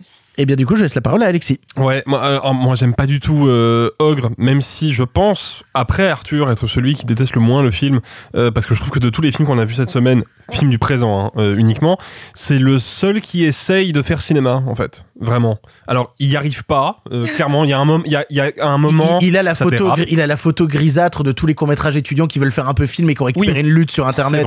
C'est vrai, c'est vrai, mais il essaie de faire cinéma. On parlera du secret de la cité perdue dans quelques minutes, mais il y, c'est a un des, autre il y délire. a des étudiants de l'ESRA qui essayent de faire cinéma aussi, c'est pas pour autant qu'ils en feront un jour. C'est une, c'est une volonté que je respecterai toujours par principe. J'espère qu'il n'y a pas d'étudiants de Le problème, qui c'est nous que écoutent. Je suis désolé. plein. Je suis vraiment Euh, désolé, Le problème, c'est que moi, en fait, j'ai un souci avec la recette, entre guillemets, la recette Jokers. Je mets de côté euh, Teddy, tout simplement parce que je ne l'ai pas vu. Et que donc c'est super, Teddy. Ouais, c'est vraiment très Et que c'est sympa. une recette à part pour le coup je vois ce que tu veux dire c'est pas la même chose. peut-être, mais je ne l'ai- je ne l'ai pas vu, donc je le mets de côté. Mais si on prend un film comme La Nuée, par exemple, parce que je trouve qu'il y a beaucoup, beaucoup de parallèles entre Ogre et La Nuée, euh, ce sont tous les deux deux films qui se présentent au public par leur campagne marketing comme des films d'exploitation, des films qui utilisent des motifs euh, du cinéma de genre ou du cinéma fantastique. Donc on a les insectes mangeurs de chair humaine pour la nuée, on a l'ogre mangeur d'enfants pour ogre. Et puis en fait quand on rentre dans le film, au bout de même pas 15 minutes, on a déjà compris qu'en fait le fantastique c'était pas une fin en soi, c'était un moyen. Et en l'occurrence un moyen de véhiculer des thématiques qui sont très conventionnelles. Donc ça va être euh, de la chronique familiale et euh, la, difficulté d'être d'être un enfant et la difficulté du monde rural parce que les deux films se passent dans des zones rurales très précaires et très isolées du reste euh, de la France. Et en fait, on- pour moi, on perd quelque chose. C'est-à-dire que le cinéma d'exploitation, ce qui est, ce qui est important, c'est le motif qu'il exploite. Quand on va voir Gremlins au cinéma, oui, il y a plein de sens de lecture, il y a plein de, de choses intéressantes thématiquement, mais on va d'abord voir Gremlins parce qu'il y a des Gremlins dedans. Et là, c'est pareil, moi je vais voir Ogre parce qu'on me dit putain, il y a un Ogre. Bah, je- il est où, en fait? Où est-il? C'est, non mais c'est un vrai sujet. De la même manière que je me demande encore où sont les insectes mangeurs de chair humaine dans la nuée, bah où est où bah sur une heure et demie de film c'est 15 minutes. No Oh, joke. J'allais dire 15 secondes, mais. Euh, mais non, mais c'est c'est un vrai souci. C'est-à-dire que moi, quand on me vend un motif fantastique, faut que ça soit le cœur du film. Sinon, on me vend quelque chose qui n'existe pas. Donc ça, pour le coup, je trouve que d'un point de vue de marketing, c'est malhonnête. Mais en plus, là où Ogre est bien pire que la nuée, c'est que la nuée, au moins, il y a une cohérence de dramaturgie. Il y a un début, il y a un milieu, il y a une fin. On voit à peu près où ça va. Il y a deux, trois petites surprises qui sont pas dégueulasses. Là, j'ai même pas compris de quoi le film parle, en fait. Je, je ne, je ne comprends pas ce que l'ogre est censé représenter précisément. Je comprends pas. Si, elle Ah bah, fuit, la figure paternelle, La hein. figure paternelle, elle fuit un passé douloureux. Il y a eu des Oui, problèmes avec son ex-mari. Donc c'est je pas une certaine forme de Je violence vais pas masculine. spoiler, mais l'ogre n'est pas la figure la figure paternelle au sens strict du terme. Bah, un peu. Bah, et non, parce que c'est pas lui. Pour moi, il y a quelque chose là-dedans qui est, qui est une espèce d'ambiguïté et surtout. euh, quel, quel point de vue le film a sur l'enfance? Je suis pas certain de bien le saisir. À quoi sert le personnage d'Anna Girardot, qui est le personnage principal du film, mais qu'a l'épaisseur et l'importance d'un personnage fonction secondaire je ne- C'est pareil, c'est un truc qui m'échappe un peu. Pour moi, il y a un vrai problème de dramaturgie, en fait. Et à partir de ce moment-là, tout le reste se délite. Donc oui, effectivement, il n'y a pas de budget. Il y a clairement pas de budget. Le film manque de moyens. Il manque de, de, de, oui, il manque de moyens pour satisfaire ses ambitions. Mais en plus de ça, le socle dramaturgique est hyper fragile. L'interprétation est aux fraises. Tous les gosses jouent mal. Tous les gosses jouent mal et c'est vraiment un problème. Je sais que c'est difficile de diriger des enfants, mais encore une fois, il faut se fixer des, des ambitions à la hauteur de ce qu'on peut faire, quoi. Et là, je pense qu'en termes de direction d'acteur, il y a, euh, bah, il y a une impossibilité qui a pas pu être franchie, quoi. Et c'est vraiment, vraiment dommage. Donc, euh, est-ce que c'est un film honteux? Non, parce que je perçois quand même une espèce de bonne volonté que moi je trouve un peu touchante, mais c'est un ratage. Faut être honnête, c'est un ratage. C'est un premier film. C'est un premier film raté. J'aimerais juste ajouter quelque chose parce que j'ai fait une pique très déplacée sur euh, les étudiants de l'ESRA. Sachez que je n'ai absolument rien contre l'ESRA et que j'aurais pu faire la même pique sur les étudiants de l'ESEC, sur les étudiants de l'ECAR ou sur les étudiants de toutes les écoles de cinéma de Lyon que j'ai fréquentées de près ou de loin. On est avec vous, force et bonne chance. C'est drôle, Sophie. C'est drôle parce que j'ai pas du tout les mêmes griefs que vous contre le film. Enfin, si je suis d'accord avec tout le mal que vous en avez dit, mais pour moi le souci est ailleurs. Le souci c'est que c'est un film qui ne comprend pas son matériau de base. C'est-à-dire que le film s'appelle Ogre. L'ogre est un personnage de l'univers merveilleux. Et merveilleux, je, n'entends pas euh, euh, Disney, j'entends les contes. Et les contes, euh, pour vous le rappeler, qui sont nés majoritairement entre le 16 et le 17e siècle en Europe. On connaît Grimm, Perrault et autres. On pense aujourd'hui, parce que les adaptations des dessins animés, c'est quelque chose de gentil et pour enfants, à l'époque, c'était les premiers films d'horreur, enfin les, premiers, les premières histoires pour déconseiller à des gens de faire des choses. Et donc d'un point de vue moral. Donc là, on veut y mettre non pas de la morale, mais une espèce de euh, warning sur euh, la figure paternelle que je trouve absolument déplacée parce que pas assez exploitée. Et puis surtout, euh, je suis désolée pour le, pour le- vous voyez l'image en plus dans la bande-annonce, c'est pas un ogre. Ce n'est pas à ça que ressemble un ogre. Ça, c'est un troll. Un ogre, c'est une figure humaine. Donc tu l'appelles pas ogre. L'ogre, c'est euh, barbe bleue, c'est un- une figure gigantesque. Vas-y. Non, vas-y, non, mais termine, termine, termine. C'est une figure gigantesque qui mange des enfants, qui mange. C'est Chronos, littéralement, c'est quelqu'un qui mange des jeunes gens. Shrek, c'est quoi? Un ogre. Un ogre, mais c'est un gentil ogre, on le voit pas manger des gens, mais tu vois, c'est une grosse figure bah, humanifiée. Ouais, Là, enfin, qui a non. quand même des oreilles qui ressemblent pas à des oreilles d'humain, qui a quand même pas une couleur qui ressemble à... Enfin, tu vois Mais la, la couleur, on s'en fout en soi. C'est pas. Je veux, je veux dire là. C'est vrai, United Color of Benetton, on s'en fout de la couleur, putain. On le dit pas assez dans cette émission. Déjà On s'en fout de la couleur autour de cette table où il y a que des personnes blanches. Ouverte comme Shrek. Exactement. Qui est vert ici? Personne n'est vert. Euh, non, ce que je veux dire, c'est que normalement, c'est- l'ogre, c'est la bonhomie. Shrek là, tu vois. C'est un personnage qui d'abord te met en confiance, ce qui là n'est jamais le cas. Moi, je lui fais pas confiance à ce mec. Genre, day one, je ne lui fais pas confiance à la figure potentielle, puisque c'est censé être un truc où on se demande qui c'est, mais il n'y a pas vraiment de possibilité. Là, on s'en balait un des spoils, hein, vraiment. euh. Mais on s'en fout. euh, franchement, il n'y a pas de spoil dans ce film. Euh, ce que je veux dire, c'est que moi, le souci, c'est que là, on le voit dans la bande-annonce, l'ogre, le monstre, est une figure décharnée, immense, et donc à base de transformation. Ce n'est pas un ogre. Un ogre, là, il doit manger des enfants. Franchement, on peut lui montrer un peu plus d'appétit envers. Genre, il y a une scène. Moi, j'ai, moi, j'aurais envie, genre limite, euh, qui- on, peut euh, l'entendre manger. On peut euh, le voir manger un truc qui ressemble à de la chair d'enfant. Enfin, on, peut le. ça coûte pas cher, hein. Genre, tu vas à la boucherie, tu demandes un truc, tu le. J'ai déjà vu des potes, justement, de l'ESEC. Ah yes Voilà. C'est vraiment ont- dédié qui- qui aux mis- étudiants en cinéma, allez. qui ont mis euh, pour un pour un court métrage étudiant qui sont allés acheter littéralement un cœur euh, de bœuf, je crois, un vrai palatomate, le, le vrai organe, et qui l'ont bourré de tartare pour montrer une meuf qui bouffe un cœur. Mais ça se fait, c'était dégueulasse. C'est Ça veut un- dire qu'il y avait des étudiants de l'ESSEC qui avaient des vraies ambitions en cinéma? Mais Ça- oui. Ça rejoint ma théorie Non, de mais tout à l'heure. Encore une fois, tu- on n'est pas, on n'est pas obligé de faire de la CGI dégueulasse et la suggestion, surtout dans le merveilleux ou dans le fantastique, peut être une vraie source. Moi, je comprends pas comment on peut aussi bien interpréter du Peter Pan, du Alice au pays des merveilles depuis les dernières années, même en allant hyper loin. euh, Je pense encore et toujours à l'orphelinat, qui est une vraie reprise des deux. Ou même récemment à Wendy, euh, qui, est, qui, est- qui a réinterprété aussi par un côté beaucoup plus réaliste. On- en fait, on peut toujours réinterpréter les contes, mais encore, euh, encore faut-il les comprendre. Vous l'aurez compris, on est divisé sur la question de Hog. On vous laissera le voir en salle pour vous faire votre propre avis. On n'est pas vraiment On divisé, n'est pas non divisé, il y a Arthur qui aime bien, donc on trouve ça nul. Non, non, non, c'est pas que j'aime bien, c'est que j'ai quelques trucs que je défends. hein. On n'est pas vraiment divisé. Hein. On vous laissera le voir en salle pour vous faire votre propre avis. On va passer maintenant à quelque chose de radicalement différent. Je l'ai pas vu celui-là. Alors c'est vous qui allez en discuter. On va vous parler du secret de la cité perdue. Holy Mother of God. Ah. It's We're so close. I could actually find the lost city. If I don't get to this island, my friend and her cover model are going to die. I am driving. Oh, oh, oh, oh! Oh! Oh! Oh!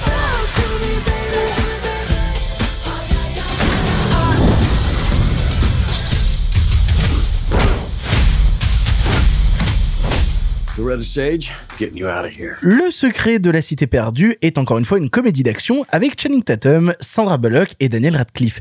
Ici, Loretta est une romancière brillante kidnappée lors de la promotion de son dernier ouvrage par un milliardaire persuadé qu'elle peut retrouver le trésor d'une cité perdue. Lancé à sa recherche, Alan, un mannequin habitué à figurer sur ses couvertures, va finir par former avec elle un duo improbable, devant faire équipe pour survivre et retrouver le trésor. Je ne l'ai pas vu, mais les autres membres de l'équipe s'y sont adonnés et je les en remercie. Et on va laisser d'abord la parole à Alexis. Euh, bah c'est nul. Ah bah c'est super, merci. Non, mais non, c'est bon, c'est très mauvais. Euh, en fait, moi, c'est un film que je suis allé le voir avec Sophie et euh, je suis sorti de la salle en me disant bon, c'est très mauvais, mais c'est assez inoffensif. Et puis le, les heures ont passé et en fait, c'est un film qui me rend un peu triste au fond parce que ce film-là, euh, moi, ce qui me, ce qui m'attriste quand je le vois, c'est que s'il était sorti il y a, je sais que ça fait un peu vieux con, mais tant pis, s'il était sorti il y a 30 ans, il aurait pas eu cette gueule, quoi. Il aurait pas eu cette gueule-là. Alors, faut quand même préciser que euh, moi, je trouve que les acteurs font du très bon boulot dans le film, et je le souligne maintenant parce qu'après je vais oublier, mais ils sont vraiment tous globalement très bons. Euh, de toute façon, le cinéma euh, américain et de manière générale anglophone a les meilleurs acteurs du monde, selon moi, parce que pour arriver à bien jouer dans un truc comme ça, faut vraiment se lever de bonheur. En fait, moi, ce qui me pose souci, c'est que c'est un film qui nous montre à quel point le cinéma de divertissement de studio américain s'est dévitalisé. Il n'y a plus rien, quoi. C'est-à-dire que là, on est vraiment au stade où il n'y a plus rien. Il n'y a plus de décor, il n'y a plus de savoir-faire visuel, il n'y a plus de photographie, il n'y a plus de mise en scène, il n'y a plus d'audace. C'est-à-dire que c'est un film qui est quand même censé être un film d'aventure. 90% des plans, c'est des champs contre champs euh, fixes, euh, tournés dans le Jardiland de Los Angeles. Enfin, c'est vraiment... Non. Oui, j'ai volé ta punchline. Oui, j'ai volé ta punch. Et en plus, non mais j'y reviendrai après, mais en fait c'est pas filmé en studio, c'est filmé vraiment au Costa Rica. Waouh Ouais. C'est encore pire. Dans le C'est un jardin scandale. du Costa Rica Oui, absolument. Alors, c'est un scandale. Non, mais- pour le, pour non, le mais- coup, c'est scandaleux. Pas toutes les scènes, mais je crois que ça a été tourné en très grande partie en décor réel. Oh la vache. Euh, bah, du- ouais, donc du coup, ça confirme encore plus ce que je pense. C'est en fait pour moi, ce film-là est vraiment le dernier clou de cercueil. En tout cas, il fait partie des films qui font le dernier clou de cercueil du cinéma de divertissement américain, quoi. C'est-à-dire que là, faut, là, il faut, il va falloir vraiment faire quelque chose parce qu'il y a plus rien. C'est-à-dire que moi, j'ai, moi, j'ai grandi avec des films d'aventure à la fois d'auteur et de série B, de studio, euh, qui étaient destinés à être strictement divertissantes. Même sur un film comme Waterworld de Kevin Reynolds, par exemple, qui est un film vraiment détesté euh, pour plein de raisons. Alors c'est pas le même budget, je pense les deux. Hein. euh. Je- oui, je pense que le secret de la cité perdue est beaucoup plus cher que Waterworld. Mais euh, non, mais en fait, le truc c'est que même sur un film comme Waterworld où il y a des problèmes de fabrication gigantesques, où il y a quand même un ouragan qui détruit la totalité du décor du film, tu vois le résultat final. C'est kitsch, c'est maladroit, c'est pas toujours très sérieux, mais ça a de la gueule. Tu, vois. regardes à la poursuite du diamant vert de Robert Zemeckis, ça a de la gueule. Tu regardes même des films d'action un peu pétés, réalisés par Rennie Harlin, comme The Long Kiss Goodnight et tout, ça a de la gueule. Là, on est sur un film d'aventure avec Sandra Bullock, avec Channing Tatum, qui sont des grosses stars. Il y a Daniel Radcliffe en antagoniste. Il y a moyen de faire un gros film d'aventure familial, qui soit drôle, qui soit divertissant. Une sorte de Benjamin Gates dans la jungle, en fait. Il y a moyen de faire ça. Et le film est une aberration visuelle qui n'est jamais spectaculaire, jamais impressionnant, jamais palpitant, qui est toujours sur une espèce de faux rythme qui fait qu'on voit des scènes d'action dantesques et on s'ennuie, ce qui est quand même dramatique, excepté les 10-15 minutes avec Brad Pitt qui pour le coup sont vraiment drôles et un peu efficaces et où il se passe quelque chose. Bah, le, le film n'est jamais marrant, jamais divertissant, c'est un électrocardiogramme plat. C'est vraiment, il n'y a plus rien dans les studios d'Hollywood en termes de savoir-faire, il n'y a plus rien quoi. Et c'est mais c'est terrifiant de voir à quel point on est tombé dans le fond de l'abîme quoi. Arthur. Euh, on parle de quel film là du coup? On parle de celui avec Sandra Bullock ou on parle de la, à la poursuite du diamant vert Je sais plus. Oh, oh, oh, oh. Non mais c'est exactement. Vous connaissez ou pas le, ce film de Zemeckis? Parce que Exactement du coup, le même film. Je l'ai- je l'ai vu en projection presse. Quelqu'un m'a dit euh, la poursuite du diamant vert c'est mieux. J'ai fait bah arrête euh, vieux con. Et j'ai vu la poursuite du diamant vert c'est aberrant. C'est le même film, vraiment. C'est une autrice qui écrit des romans, euh, des trucs à l'eau de rose, qui part dans la jungle, qui rencontre qui est avec un mec parce qu'elle doit chercher un trésor pour sauver quelqu'un. C'est le même film. L'histoire de la production de, du Secret de la Cité perdue, c'est que Sandra Bullock en avait marre qu'on lui propose des films qu'elle aimait pas forcément et qu'elle avait envie de revenir à ses rom-coms d'action des années 80-90 et qu'elle a décidé de le produire elle-même et qu'elle a voulu financer ce film et du coup y injecter un peu de modernité en le faisant un peu plus féministe, en, en décrédibilisant un petit peu la figure masculine parce que bah parce que Michael Douglas dans la poursuite du diamant vert c'est quand même mascu boy alors que là euh, là Channing Tatum beaucoup moins. Il y a des intentions qui sont pas mauvaises, mais alors je vais pas reprendre tout ce que t'as dit Alexis, tu l'as dit mille fois mieux que moi. Il y a pas de cinéma dedans, ça c'est dramatique, mais ça a une intention qui est pas dégueu au départ. Au tout départ, au tout départ, c'est pas une, mauvaise idée en soi. Euh, le problème, c'est que il y a plein de moments où moi je sais pas ce que le film veut raconter en fait. Est-ce que le film veut me raconter que l'intention euh, d'un artiste prévaut le message? Est-ce que ça veut dire qu'on est à la poursuite de quelque chose qui a disparu, à savoir l'intelligence? Je sais pas ce que le film veut raconter. C'est peut-être ça le sous-texte. hein. Bah, en fait, oui, parce que, enfin, je veux pas spoiler, mais à la fin du film, c'est un peu ça, en fait, le truc, c'est qu'il faut accepter que faire des œuvres bêtes qui plaisent euh, à la populace, c'est peut-être ce qui est le plus important. Je veux dire que c'est un film qui réfléchit sur lui-même et sur la condition de film pas ouf déjà de base. Ouais, euh, oui, après Un faut. peu, tu vois, c'est un peu ça le message de fin. Ouais, mais pour accepter ça, il faut accepter l'hypothèse que le film réfléchit, ce qui est déjà quand même très audacieux. euh, Alors, je trouve malgré tout qu'il est pas aussi bête que ce que tu dis. Je trouve que il y a une réflexion sur pas mal de choses, notamment sur, euh, euh, même si moi ça ne me fait pas forcément toujours rire, il y a une réflexion sur le rythme des gags. Les gags sont toujours trop longs et je pense que c'est volontaire parce que ça instaure un, un moment de, de cringe de c'est trop long, mais du coup ça en devient marrant. La fameuse scène qui est dans dans tous les trailers depuis le premier et qui est dans toutes les interviews de Sandra Bullock où il y a les sangsues sur le cul de Channing Tatum est très longue, trop longue. N'importe Oh, quel film oui. l'aurait raccourci. Et le fait qu'il la maintienne dans cette durée-là, ça instaure un autre rythme que je trouve pas inintéressant. Oui, oui. Bon, après c'est la scène des araignées dans Indiana Jones avec des dialogues en plus, quoi. Mais euh, Oui. Oui, oui. Si ce n'est qu'il y a une blague sur le gros kiki de Channing Tatum. Mais oui. Il a un gros kiki Channing Tatum Ah bah, selon Sandra Bullock, euh, oui. Ouais. J'en viens- Effectivement, on a dérapé là, non J'adore cette émission de cinéma. Non, et alors, moi, moi j'ai un- effectivement Brad Pitt, euh, et c'est les 10 meilleures minutes du film. Mais en fait, qu'est-ce que ça raconte aussi? Je comprends pas trop, parce qu'en fait, il vient, mais en fait, ça fait un peu genre clin d'œil, clin d'œil, clin d'œil. Parce qu'en fait, Sandra Bullock, elle l'a invité, parce que Brad Pitt l'a invité sur euh, Bullet Train. Et enfin, tu sais, il y a un truc de. Est-ce que c'est du copinage? Est-ce que ça apporte quelque chose à l'histoire? Pas vraiment. Et puis Sandra Bullock, en plus, euh, a repris la saga Oceans avec Oceans 8. euh, Alors, où, a-t-elle- où- a-t-elle où il y où il avait Brad Pitt dedans. euh, A-t-elle repris la saga Oceans ou est-ce qu'on lui a juste confié le rôle principal? Attention, parce que. Quel euh, enfer, euh, Tu vois, Ocean's c'est- 8. c'est c'est- c'est un autre, c'est un autre sujet. Non, je terminerai sur le fait que mm, je pense que le plus gros problème du film, c'est qu'il veut reprendre. Donc, on a cité la poursuite du diamant vert. euh, ce qu'étaient à l'époque les commandi- les, les rom-coms d'action. Sauf que le film n'est jamais ça.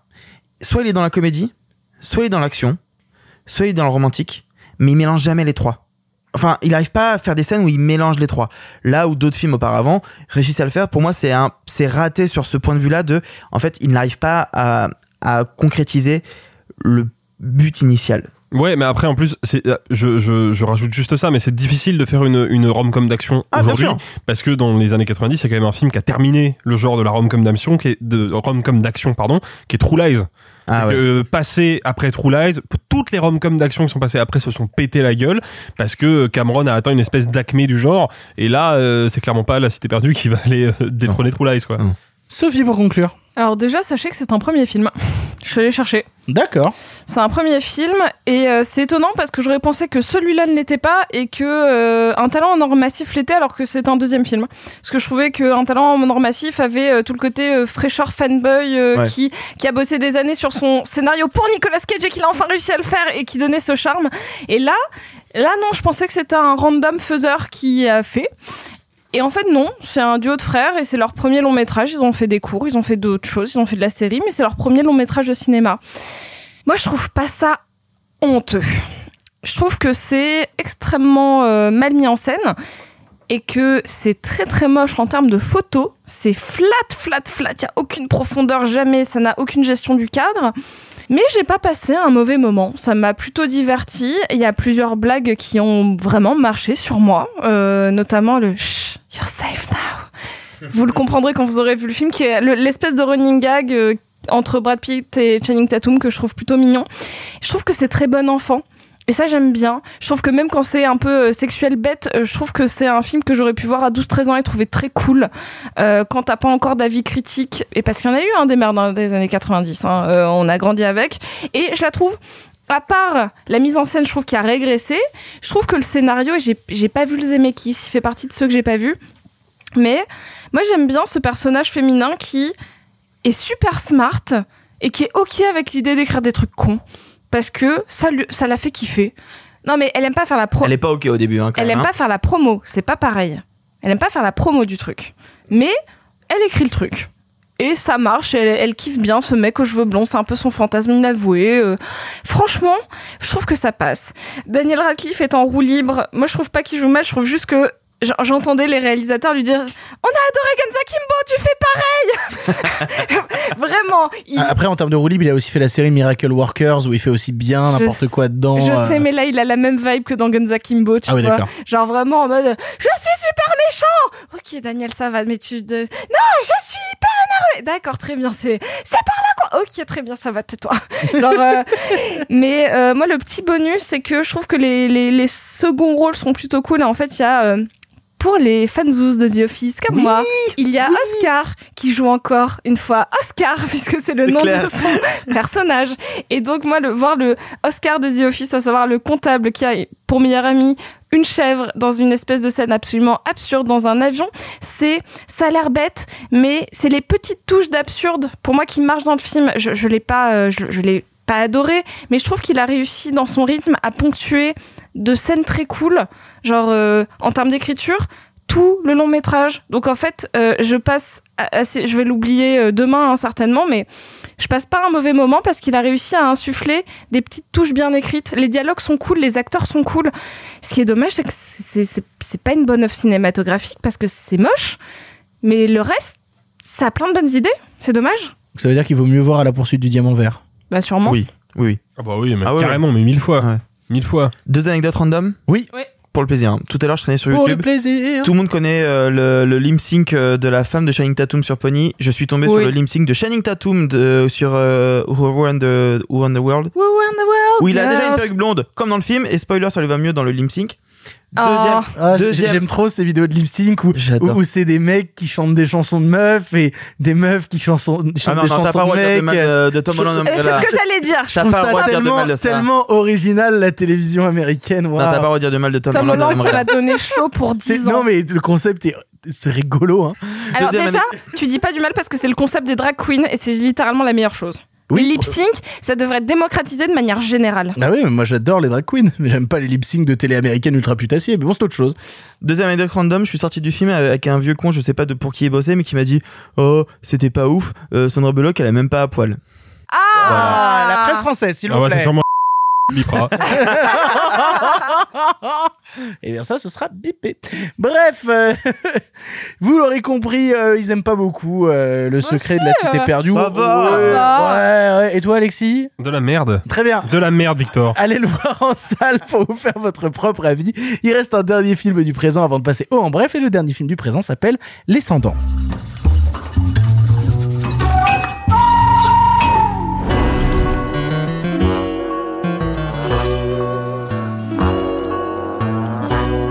war.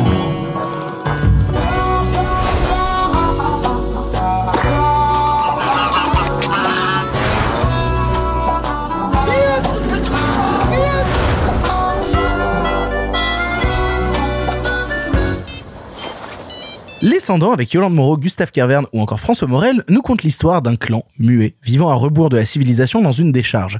Vivant de briques et de brocs et surtout de vols, une équipe de police se met rapidement à leur trousse, ce qui risque de bousculer leur équilibre déjà précaire. On n'est que deux à l'avoir vu ici, à savoir Alexis et moi, et je vais me permettre de commencer sur euh, Les parce que, voilà, pour être tout à fait honnête, je me suis un peu renseigné sur qui est le réalisateur Pascal Rabaté et je me suis rendu compte que c'était quelqu'un qui venait du monde de la bande dessinée. Je suis intéressé à tout ça parce que, en voyant le film, pour être tout à fait honnête avec vous, plusieurs moments du film, je me pose cette question, ou en tout cas je me fais cette affirmation quand je regarde Les Cendants qui est, je comprends pas. C'est à plein d'instants, je regarde Les Cendants et je me dis, je comprends pas ce que je regarde.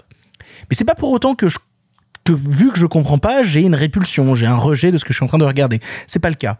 Parce que Les Cendants se pose déjà comme une proposition de cinéma ultra absurde, mais d'un ultra absurde extrêmement radical. Puisque le film, je vous disais, on est dans un clan muet. En fait, le film n'a jamais de dialogue. C'est un film qui n'a pas de dialogue, pas de musique pendant une heure et demie, et où en fait toute cette civilisation-là s'exprime avec des grognements, des cris, mais à aucun moment, en fait, ceci pose problème.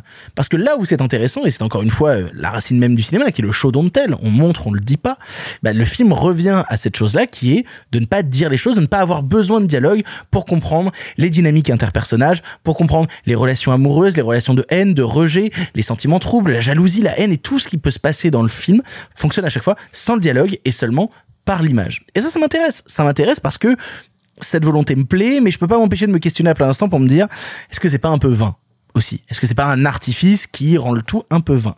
Et en même temps, ce côté ultra absurde me fait rire. Il y a plein d'idées extrêmement connes dans le film parce que, comme je vous disais, c'est cette société qui vit dans une décharge, dans une vraie saleté, dans un vrai rejet justement d'un certain monde moderne à plein d'instants. On le voit notamment dans une scène où ils utilisent une télévision et où la télévision va finir avec un coup de fusil à l'intérieur. Moi, c'est le genre de truc qui me fait plutôt rire. Il y a un moment où on découpe du jambon avec une tondeuse.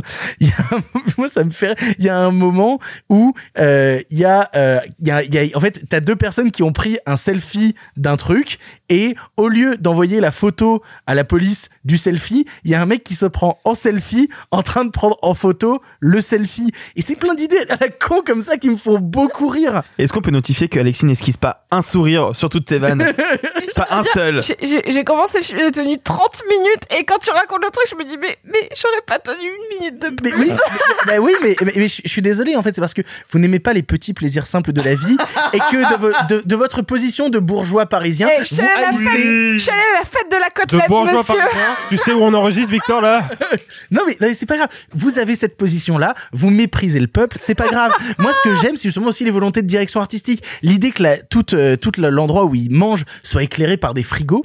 C'est-à-dire qu'en fait, t'as des frigos accrochés avec des tendeurs au plafond et des frigos contre les murs, et tout est continuellement éclairé par la lumière des frigos. Et quand on éteint la lumière, bah on ferme les frigos. C'est plein d'idées en fait très régressives qui me font beaucoup rire. Il y a une scène de court-circuit où juste avant qu'il y ait la scène de court-circuit, tu vois des oiseaux sur un câble électrique. T'as la scène de court-circuit. Le matin se lève et t'as tous les oiseaux mais pendus la tête en bas qui se sont pris le courju dans la gueule. C'est plein d'idées très connes comme ça qui me font beaucoup rire. En fait, t'as une économie du fait main que je trouve assez passionnante à regarder. Et, et du coup, moi, tout ce truc de communauté qui vient en autarcie où à aucun moment on a justement, on parlait de, United Color of Benetton tout à l'heure pour se moquer, mais il y a vraiment ce truc de jeunes vieux, blancs, noirs, ensemble heureux dans une déchetterie, tout le monde ensemble dans la même merde où personne ne va se rejeter pour ce qu'il est, mais où tout le monde va vivre uni. Et ça, ça me plaît bien. Alors j'ai plein de formules un peu bêtes parce qu'au bout d'un moment, à force de suranalyser ce film, tout ce qui me venait, c'était des phrases un peu bêtes du style. C'est ce film, c'est un peu des, des petits sentiments faits de grands riens. Oh, et, euh, et, et voilà. Ce que J'ai j'aime, ce que j'aime bien, c'est que ce film, c'est avant tout un retour à la nature, oui, mais surtout à la nature humaine. Et euh, Non, là, c'est trop, là, c'est trop. et alors, je- je- je- Ah. et alors j'en ai une dernière, j'en ai une dernière qui est ma préférée. Et en plus, on en rigole là, on fait des blagues. Mais vraiment, j'ai un peu de sympathie pour ce film pour de vrai, parce que je pense que c'est quand on commence par se taire que l'on termine par vivre. Et, Ah là là. et en fait, c'est ce que m'ont inculqué ces personnages. D'ailleurs, je suis très content de voir David Salle au cinéma. Je suis très content de voir tous ces gens-là, euh, de les voir réunis, de voir Yolande Moreau euh, rejouer avec euh, François Morel, de voir vraiment, pour moi, des souvenirs des des chiens qui se mettent en place à l'image. Ça me plaît en fait, ça me plaît. Et donc du coup, oui, effectivement, c'est c'est beaucoup trop long, c'est beaucoup trop long. Et, et en fait, ça aurait été bien plus drôle dans un sketch de 40 minutes que dans un film qui voulait assumer d'être 1h30 à tout prix. Voilà, 1h20 d'ailleurs il y a 40 il y a 40 minutes de trop parce que le dispositif au bout d'un moment est un peu lourd pour le spectateur. Mais en fait j'aime bien justement cette étude de cas cette étude de la nature humaine comme l'avait fait euh, il y a quelques années euh, Ella Suleiman où il avait fait ce truc où il se baladait dans Paris où il y avait pas de dialogue et c'était juste justement une personne extérieure qui observait Paris dans son incompréhension. Moi j'aime bien aussi cette forme de cinéma là on pourrait citer Tati on pourrait citer plein de gens quand on regarde euh, Les mais justement Les c'est cette communauté qui vit dans la crasse mais qui vit ensemble et heureuse. Et au bout d'un moment voir des gens heureux même dans une situation que moi j'aurais rejeté, bah ça me rend heureux à mon tour. Quand t'as fait une comparaison à Tati et à Alexis qui a fait un AVC, donc je vais prendre sa place sur cette chronique. Vas-y Alexis. De la merde, Victor. Mais, oui. Mais encore une fois, tout ce que tu fais, c'est n'exprimer que ton mépris pour, euh, pour les petites gens, c'est pas oui, grave. mon mépris de, de petit bourgeois qui enregistre dans un appartement euh, en plein cœur de Paris, qui n'est pas à moi, Victor. Euh... Qui n'est pas à moi non plus, je suis locataire. Hein. Oui, oui, mais du coup, t'habites dedans, c'est bien là, le, tout l'enjeu. Non, alors, en fait, pour moi, le, le, le film joue à fond une carte qui est à la fois une impasse, un piège et une fausse excuse, qui est la carte de l'originalité. C'est-à-dire que, effectivement, je suis obligé de le reconnaître, je n'ai jamais vu de ma vie un film qui ressemble au Cendant. Je n'ai jamais vu un film qui ressemble à ça. Le truc, c'est que c'est pas parce que tu crées un univers original, décalé, insolite, que tu peux te servir de cet univers comme d'une excuse pour ne pas développer de dramaturgie, pour ne pas développer de personnages, pour ne pas développer d'histoire en fait. Il y a pas de développement de personnages. Absolument pas. Ben évidemment que si, c'est pas parce qu'ils parlent pas qu'ils sont pas développés, qu'il y a pas des sentiments qui se développent au sein Moi, du récit, qu'il qu'il y a n'y a pas, pas de développement de personnages. J'ai pas dit qu'il n'y avait pas de relation de personnages. Je pense qu'il n'y a pas de développement. C'est-à-dire que le début et la fin du film, c'est exactement la même chose. On n'a pas progressé, on n'a pas appris quoi que ce soit sur l'humanité. On a assisté à une espèce de ballet étrange, une succession de petites scénettes qui parfois effectivement mettent le doigt sur un décalage qui va fonctionner. Il y a une scène d'enterrement où le cercueil est un frigo par exemple. Et effectivement, c'est plutôt bien trouvé, il y a un petit côté Jean-Pierre Jeunet, c'est rigolo. Et puis il y a d'autres moments où on va juste en fait se demander ce qui se passe à l'écran parce que on n'a pas d'ancrage émotionnel. je pense que la scène d'enterrement, c'est la plus belle scène du film pour moi. Pour moi, ce truc de tous les personnages qui sont tristes et qui se mettent, à- qui se mettent à un moment à danser ensemble et à se rassembler, moi, il y a quelque chose que je trouve très beau et très pur dans cette scène. Oui, alors si tu veux, je pourrais te le- je, je pourrais t'accorder ça. OK, mais en fait le truc c'est que moi je suis désolé, c'est pas parce que le film est un petit peu décalé qu'il a le droit de ne pas avoir d'histoire, en fait, de pas avoir de scénario, de pas avoir d'ancrage émotionnel. Moi je sais pas où est ma place de spectateur dans, dans ce film-là. Et puis on va pas euh, tourner autour du pot 107 ans, ça a la gueule d'une web série quoi, pas d'un film de cinéma. C'est qu'au bout d'un moment, euh, ça n'est pas incarné visuellement, c'est pas particulièrement bien photographié, c'est pas bien filmé non plus, la mise en scène est complètement accessoire. Et moi, j'en ai marre de me coltiner des films où la seule et unique particularité du cinéma qui est la mise en scène est laissée de côté, quoi. Une web série n'aurait jamais cette direction artistique là. Ah bah, ah bon? Ah oui, non, je Ah t'assure. bon? Tu veux qu'on parle de Néo Versailles? Oui, alors Néo Versailles, c'est ultra produit, frère. C'est une web série. C'est ultra Oui, mais produit. c'est une- Je pense je que Néo bats Ver- les couilles. je En pense- fait- je pense que Néo Versailles, c'est littéral. Il y a plus d'argent dans Néo Versailles que dans Les Cendants. Hein. Mais c'est pas une question de moyens, c'est une question d'objectif de production. C'est une question de charte esthétique. Tu peux, tu peux faire un film complètement fauché qui soit à 2000% un film de cinéma. T'as l'affiche de Bad sur ton mur, Victor. C'est un bel exemple. Et tu peux faire une web série hyper produite qui soit dans l'esprit de la web série, comme Le Visiteur du Futur Néo Versailles. Là, on est sur un film qui sort en salle, qui a probablement une ambition de cinéma et qui ressemble ou à une web série ou à un programme court de M6 qu'on aurait étiré pendant une heure et demie quoi. Et il y a, y a vraiment quelque chose qui fonctionne pas dans, dans l'ADN même du film. Et pour moi, c'est ok, c'est original. Il y a clairement une intention qui mérite d'être remarquée et d'être soulignée, mais cette intention à aucun moment ne se transforme en matière cinématographique. Donc pour moi, c'est bah aussi insignifiant que le reste quoi. C'est un film qui n'a pas de qui n'a pas d'âme, qui n'a pas de, de véritable euh, ambition et qui n'aura sûrement pas d'impact. Peut-être que ce film n'a pas d'âme, mais tous ces personnages en ont, et c'est beau de voir ces âmes vivre ensemble. Oh là là, c'est Cohabiter. lier, là, on se calme. Non, non, non, mais je, non, mais je te le dis, hein, je veux dire vraiment pour moi, il y a la beauté de l'âme justement et d'une certaine innocence, d'une certaine naïveté, d'un rejet d'une société ultra formatée où chacun finit par vivre avec son propre rythme, son propre truc. Oui, mais ça, c'est des trucs de personnages. Et des personnages, il y en a au théâtre. Là, on est au cinéma et il n'y a pas de cinéma dans ce film, quoi. Vous l'aurez compris, on est divisé sur la question des Cendants. On vous laissera le voir en salle pour vous faire votre propre avis. On en a fini avec les films principaux du présent, mais il y a des films en bref cette semaine. C'est l'heure des films en bref. Ça va durer encore longtemps. Eh bien, vous, qu'est-ce que vous faites dans les bras de mon cocher?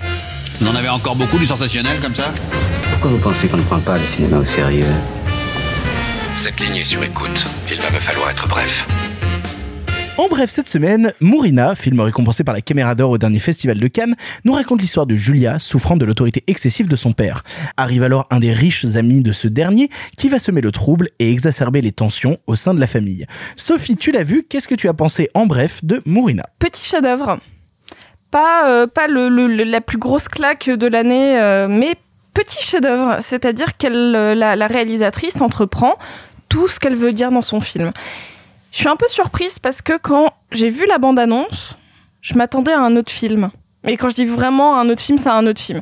Dire que la bande-annonce nous build tout un setup de euh, relations int- interdites entre euh, donc euh, Cliff Curtis euh, qui joue Javier, l'ami l'ami de la famille croate, multimillionnaire qui revient sur la petite île croate voir son son ami pour parler business et potentiellement acheter une petite île pour y construire un complexe hôtelier de luxe.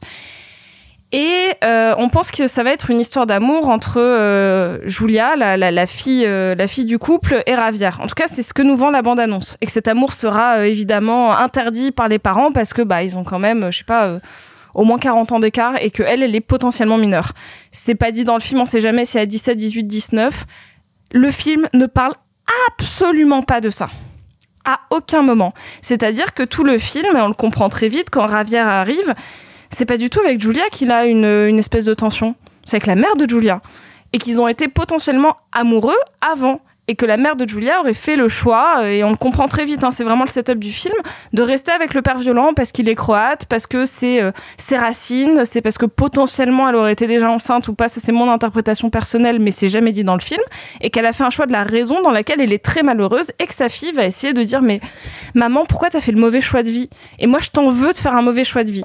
Et en fait, le film, c'est ça. Un truc de, de, de daddy issues euh, très sévère, avec un personnage féminin absolument solaire, celui de la fille, et absolument terne, celui de la mère, mais euh, très... euh, c'est vraiment comme si le soleil s'était éteint et qu'on sentait qu'il y avait une, une chaleur folle. La mère est incroyablement belle. Elle, euh, c'est un mélange euh, un peu étrange de euh, Penelope Cruz et de Sandrine Bonner. Je sais pas pourquoi, mais euh, elle est vraiment magnifique. J'ai regardé un petit peu les articles en sortant, je l'ai vu tout à l'heure, et Libération a fait un titre absolument parfait pour la critique du film qui s'appelle Femme au bord de la crise de père. Je trouve ça très beau parce que ça résume parfaitement le film.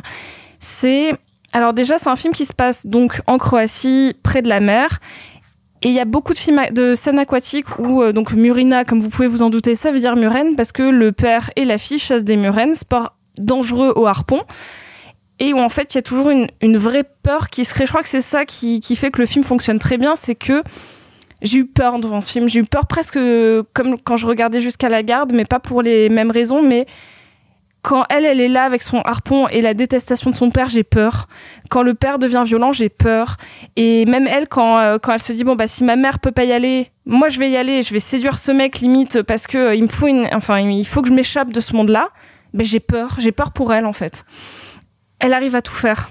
Ce film fait à, peine plus d'une heure trente et je trouve qu'elle arrive à brasser tellement de thématiques avec une tension. Faut savoir que je suis très fatiguée, que je dors quasiment devant tous les films que je vois. Au moins deux minutes, genre je ferme les yeux et je me réveille. Le film m'a happé et pourtant on pourrait se dire ouais, euh, caméra d'or canoise, peut-être que c'est lent, peut-être que ça se regarde, enfin que ça se regarde filmé, peut-être que c'est un premier film, c'est pas abouti. Non non. Non, non, le film est prenant as fuck, avec en plus un mélange de langues qui fonctionne très bien entre le croate et l'anglais, où justement il y a tout un jeu de bah, le, le personnage anglais peut pas comprendre ce que les autres personnages disent en croate, qui n'est jamais, jamais dans ta face, qui est toujours sous-titré en plus, donc qui est. Il n'y a pas de secret dans ce film. Tout est expliqué et c'est à toi de te, de te dire à quel point c'est tortureux. Ce film est trop bien. Trop, trop bien. Et pour l'instant, il se classe plutôt haut. Je sais pas s'il restera dans mon top de l'année, mais pour l'instant, il est bien parti. Sjedim na obali i gledam u te. Gledam u gdje se s nebom spajaš. Kakve li tajne u njima skrivaš? Zar su to boje što pomorce bodre, dok tako mirno u bunaci bivaš? Ali ja u tebe tvoje čudi pratim. I u tebe povjerenja nemam. Deuxième et dernier en bref, Et j'aime à la fureur est un documentaire d'André Bonzel, co-réalisateur de C'est arrivé près de chez vous et grand collectionneur de bobines de films. À l'aide de ces images d'anonymes, traces d'émotions passées, il décide de raconter l'aventure de sa famille et surtout d'une histoire qui pourrait être la nôtre. Arthur, tu l'as vu, qu'est-ce que tu en as pensé en bref? Alors déjà, tu l'as dit, Bonzel, c'est un bonhomme qu'on connaît parce qu'il a co-réalisé C'est arrivé près de chez vous. C'était il y a 30 ans, quasiment euh, jour pour jour. 30 ans durant où euh, a eu la carrière qu'on lui connaît. Euh, 30 ans où malheureusement l'autre co-réalisateur euh, Rémi Belvaux s'est suicidé alors qu'il avait que 39 ans. Il reste donc Bonzel. Sauf que Bonzel, lui, n'a jamais rien fait d'autre après. Il a tous les projets qu'il a montés n'ont pas abouti. Et J'aime à la fureur est donc son premier long depuis 30 ans.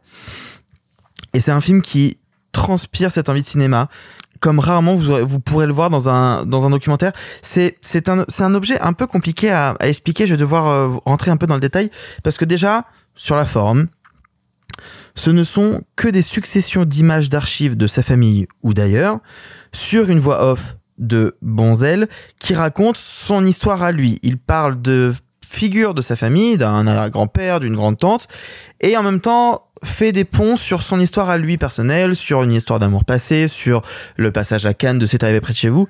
Bref. Euh, lui, dans le film, il raconte avoir récupéré, suite à un décès, car il est connu comme étant un collectionneur de vieux films amateurs de parfait inconnu, une caisse de vieilles pellicules familiales.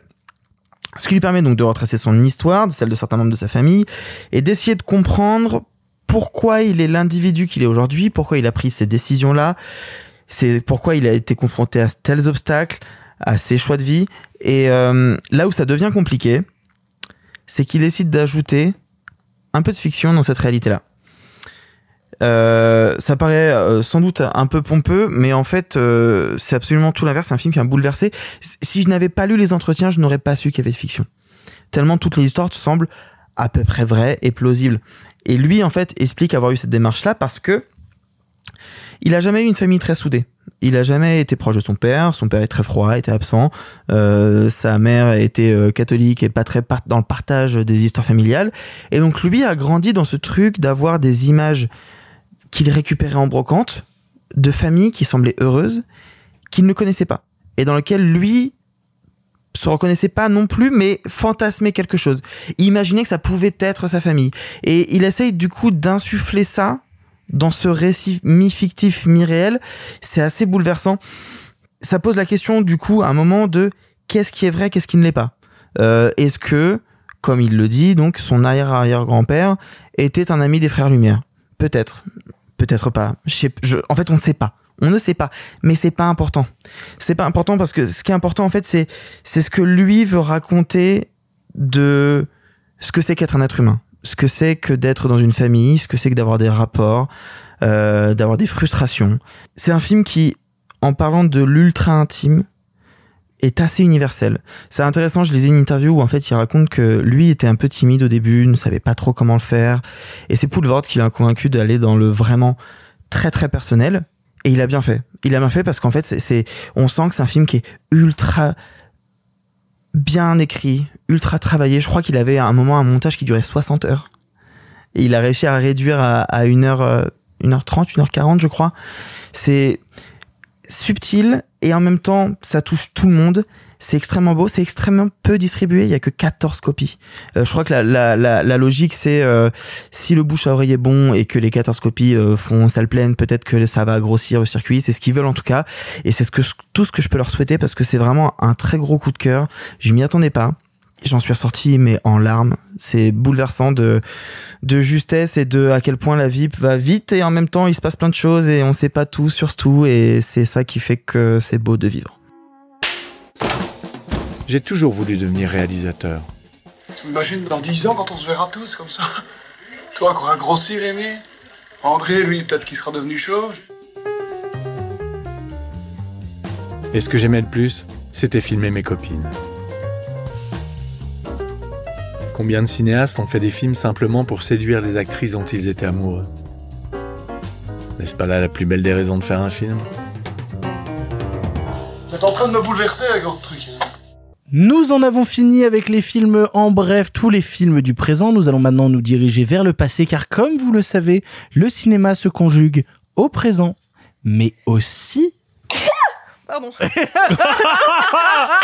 J'espère que ce sera gardé au montage. Ce sera Ah gardé. ouais, garde, garde-le, garde-le. euh, oui, bah, ça se conjugue aussi au passé et cette, euh, cette année. Oui, tout à fait. Et euh, cette Elle semaine, devient allergique à la formulation, c'est quand même dingue. hein. c'est vraiment genre. Arrête, là je vais mourir, la prochaine je meurs. Et on se retrouve donc. Putain, je suis en train de finir l'émission. ça m'a perturbé. Oh là là, putain. Allez, c'est parti pour le passé. On vous parle de Yentl. En avant. À cette époque, vous le savez, le cinéma était en noir et blanc. Mais nous avons préféré mettre un peu de couleur. Monsieur Mézeret, au nom du patrimoine artistique français tout entier, je vous dis merci. Mais enfin, tout ça, c'est le passé.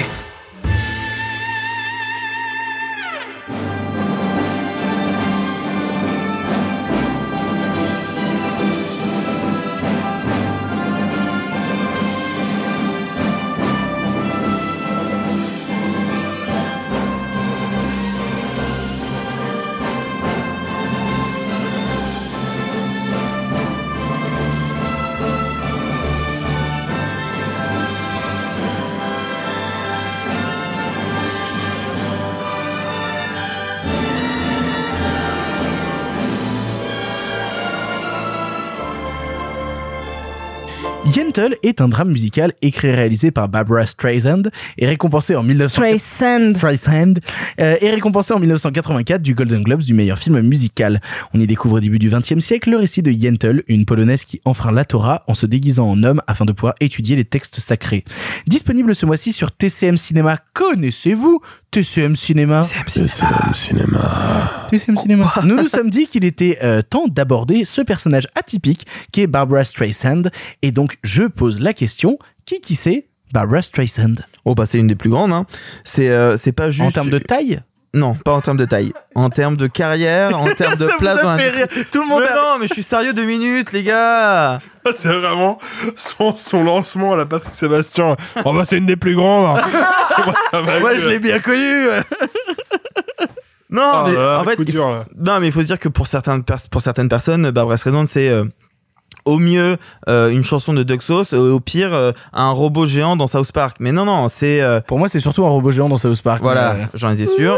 Euh, alors que non, c'est c'est une des rares. euh, alors je sais pas comment on dit, on dit EGOT. C'est-à-dire qu'elle a eu un Emmy, un Grammy, un Oscar et un Tony Award. C'est comme ça on dit EGOT. Oui, gosses. ouais. Euh, sauf qu'en l'occurrence, elle a eu deux Oscars, un Tony, 10 Grammy, 5 Emmy et 9 Golden Globes. Voilà. Ça se pose là. Euh, dont le premier Golden Globes pour la meilleure réalisation à une femme, justement pour Yentl.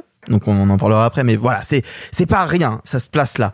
Euh, c'est un monstre de la pop culture qui a dû se battre pour se faire une place. Elle a eu un père qui est mort très jeune, ça aussi on va en reparler plus tard.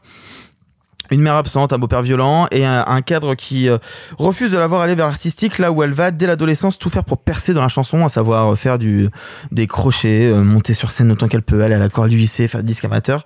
Euh, pour la petite anecdote, j'ai appris que sa mère voulait absolument qu'elle soit dactylo, donc euh, qu'elle euh, tape sur les machines à écrire. Et elle, ne voulant vraiment pas faire ça et devenir chanteuse, s'est laissé pousser les ongles. Et donc si vous voyez toutes les photos de Barbara Streisand, elle a des ongles qui font 5 cm. Ce sont des vrais ongles qu'elle se fait pousser depuis qu'elle a 15 ans. Voilà. Euh, juste pour Eh ben. faire un gros doigt à sa mère en disant non, je ne serai pas dactylo, je vais être chanteuse. Elle se bouge le, elle se bouge. J'allais dire, elle se bouge le fiac. Je- non. Eh ben, Non. Ça, tu pourrais le laisser. ça, ça, je vais le garder dans l'émission, non. ça. Ah si. Barbara Streisand se bouge le fiac. Est-ce que ce sera pas le titre de l'épisode d'ailleurs? C'est Peut-être. c'est le titre de sa bio. Euh, Voilà. Vraiment, déjà. Je me suis bougé le fiac. Ouais. Disponible dans toutes Putain, les on Fnac parle de d'un France. truc hyper sérieux, d'un Oui. drame, euh, C'est pas ma faute si Arthur parle de fiac. C'est toi le responsable. c'est la nouvelle phrase de Macron après je trouve du travail en traversant la rue, c'est tu veux du travail? Bouge-toi le fiac. Elle se bouge donc et passe. Et passe le bac à 16 ans, Euh, elle enchaîne les petits boulots pendant qu'à côté ça elle prend des cours de théâtre et tout s'enchaîne très vite, c'est vraiment assez hallucinant. À 18 ans, elle commence sa carrière dans un club gay à Broadway. En quelques mois, elle est repérée, elle joue partout, elle passe à la télé. Euh, en moins de deux ans, elle monte sur scène pour la première fois, boum, première, euh, première pièce, première nomination aux Tony Awards. Je vais pas vous refaire toute sa carrière, mais c'est monstrueux. En 63, elle a 21 ans. Premier album, elle gagne 3 Grammy, dont celui de la meilleure artiste féminine et du meilleur album. Voilà.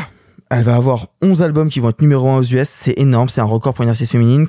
Ça va aller tantôt sur du jazz, tantôt sur de la pop, ça va un peu dans toutes les directions différentes. C'est vraiment une carrière énorme. Pour vous faire une idée, l'année d'après, 64, elle chope son premier rôle dans une pièce qui, va devenir culte, qui s'appelle Funny Girl. L'histoire, en partie vraie, de Fanny Bryce, un grand nom de Broadway qui a été marié à, à un escroc. Spoiler, 4 ans plus tard, un certain William Wyler l'adapte au cinéma, toujours avec elle dans le rôle principal. Premier film, boum, Oscar de la meilleure actrice. En 68, à 24 ans. 24 ans? Qu'elle a eu en ex aequo ex aequo avec avec Catherine. avec Audrey Hepburn. Catherine. Catherine Catherine Hepburn. Pardon, my bad. Voilà. Donc tu vois, elle enchaîne les, à chaque fois qu'elle qu'elle tente quelque chose, elle arrive, elle perce, c'est assez hallucinant. À partir de là, donc toute sa carrière va mélanger chanson, scène et cinéma, toujours avec succès, avec beaucoup d'exigences aussi parce qu'on on la connaît aussi pour son tempérament un peu orgueilleux et totalement contrôle fric et ça aussi ça va avoir un impact sur Yontel, on en reparlera plus tard. Côté cinéma, on retient bien sûr le Sidney Pollack avec Robert Redford, Nos plus belles années euh, en 73 qui a d'ailleurs un morceau euh, qui a tout cartonné, hein, The Way We Were, qui est le titre en, anglais. Et on la connaît aussi pour euh, Star Is Born. Alors, Star Is Born, je crois que c'est le troisième. Parce que c'est pas, c'est le deuxième remake. C'est compliqué, Star Is Born. Euh, je crois que c'est, je crois que c'est le troisième. C'est le troisième. C'est le troisième, sorti en 76. Alors, arrive Yuntel. Euh, c'est euh, basé donc sur un- une nouvelle de Isaac Bashevis Singer qu'elle lit au moment où elle prépare Funny Girl, qu'elle adore, qu'elle veut adapter. Donc là, on est en 68, 69. Elle acquiert les droits en 69. Le film sort en 84. Pendant 15 ans, elle va essayer de faire le film et ça va être que des galères. Que des galères parce que déjà, euh, bah Singer euh, est pas trop chaud que ce soit elle, hein, euh, que elle d'aller voir des, des cinéastes. Elle a essayé d'aller choper euh, Claude Berry et, euh, et Jean-Claude Carrière pour réaliser euh, Yuntel.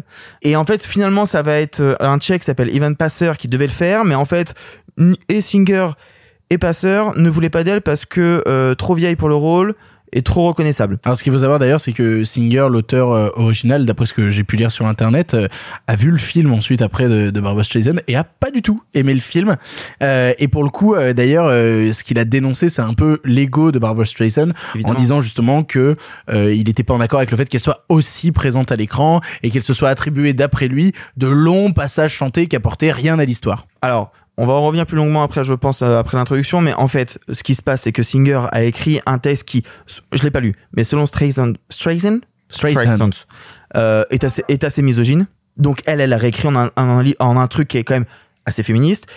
Streisand vient de la chanson, vient de la comédie musicale, a percé là-dedans, donc elle veut y ajouter cette patte-là. Moi, je trouve que c'est assez pertinent. Et surtout, ce qu'il faut savoir, c'est que euh, Singer, euh, euh, Singer a écrit la première version du scénar, sauf qu'entre la- l'acquisition des droits en 69 et le film en 84, il y a eu 20 réécritures de scénario. Donc en fait, c'est pas forcément Streisand qui a trahi son scénario et son texte de base. Il y a eu moult choses qui se sont passées par là. À noter quand même que ce qu'il se passe, parce qu'il faut, faut l'avoir en tête, c'est que donc A Star Is Born, énorme carton, encore une fois, machin. Là, on commence à se dire peut-être qu'elle pourrait le réaliser elle-même, mais elle, elle ne le songe vraiment que quand en, euh, en 79 elle va sur la tombe de son père euh, et, euh, elle a une espèce de- d'épiphanie en disant il faut que je le réalise moi-même. Et je trouve ça assez joli parce que le film on va en parler parle beaucoup de la place du père qui meurt. Et le film est dédié d'ailleurs à son père et à tous les pères elle le réalise. Euh, elle est nommée euh, dans je sais plus combien de Golden Globes elle en récupère au moins 4 ou 5 dont la meilleure réal dont le meilleur film. Elle est nommée des Oscars parce qu'elle a, a un petit un petit fritage avec Hollywood parce que justement elle est un peu trop prétentieuse. Mais voilà euh, Yentl ça se place là.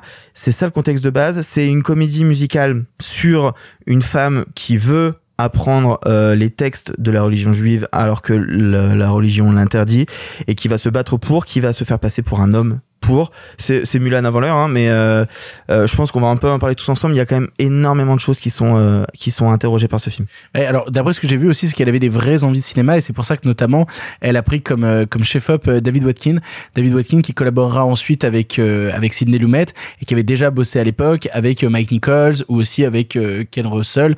Il y a ces envies de cinéma là dans dans Ah, qui Yentl. est pas un cassos quoi. grosso Oui, exactement, voilà. Euh, non mais alors oui, moi- moi Yentl c'est un film que j'étais euh, que j'ai envie de découvrir depuis plusieurs années et je suis assez content d'avoir eu euh, enfin le- l'étincelle qui m'a forcé à le découvrir.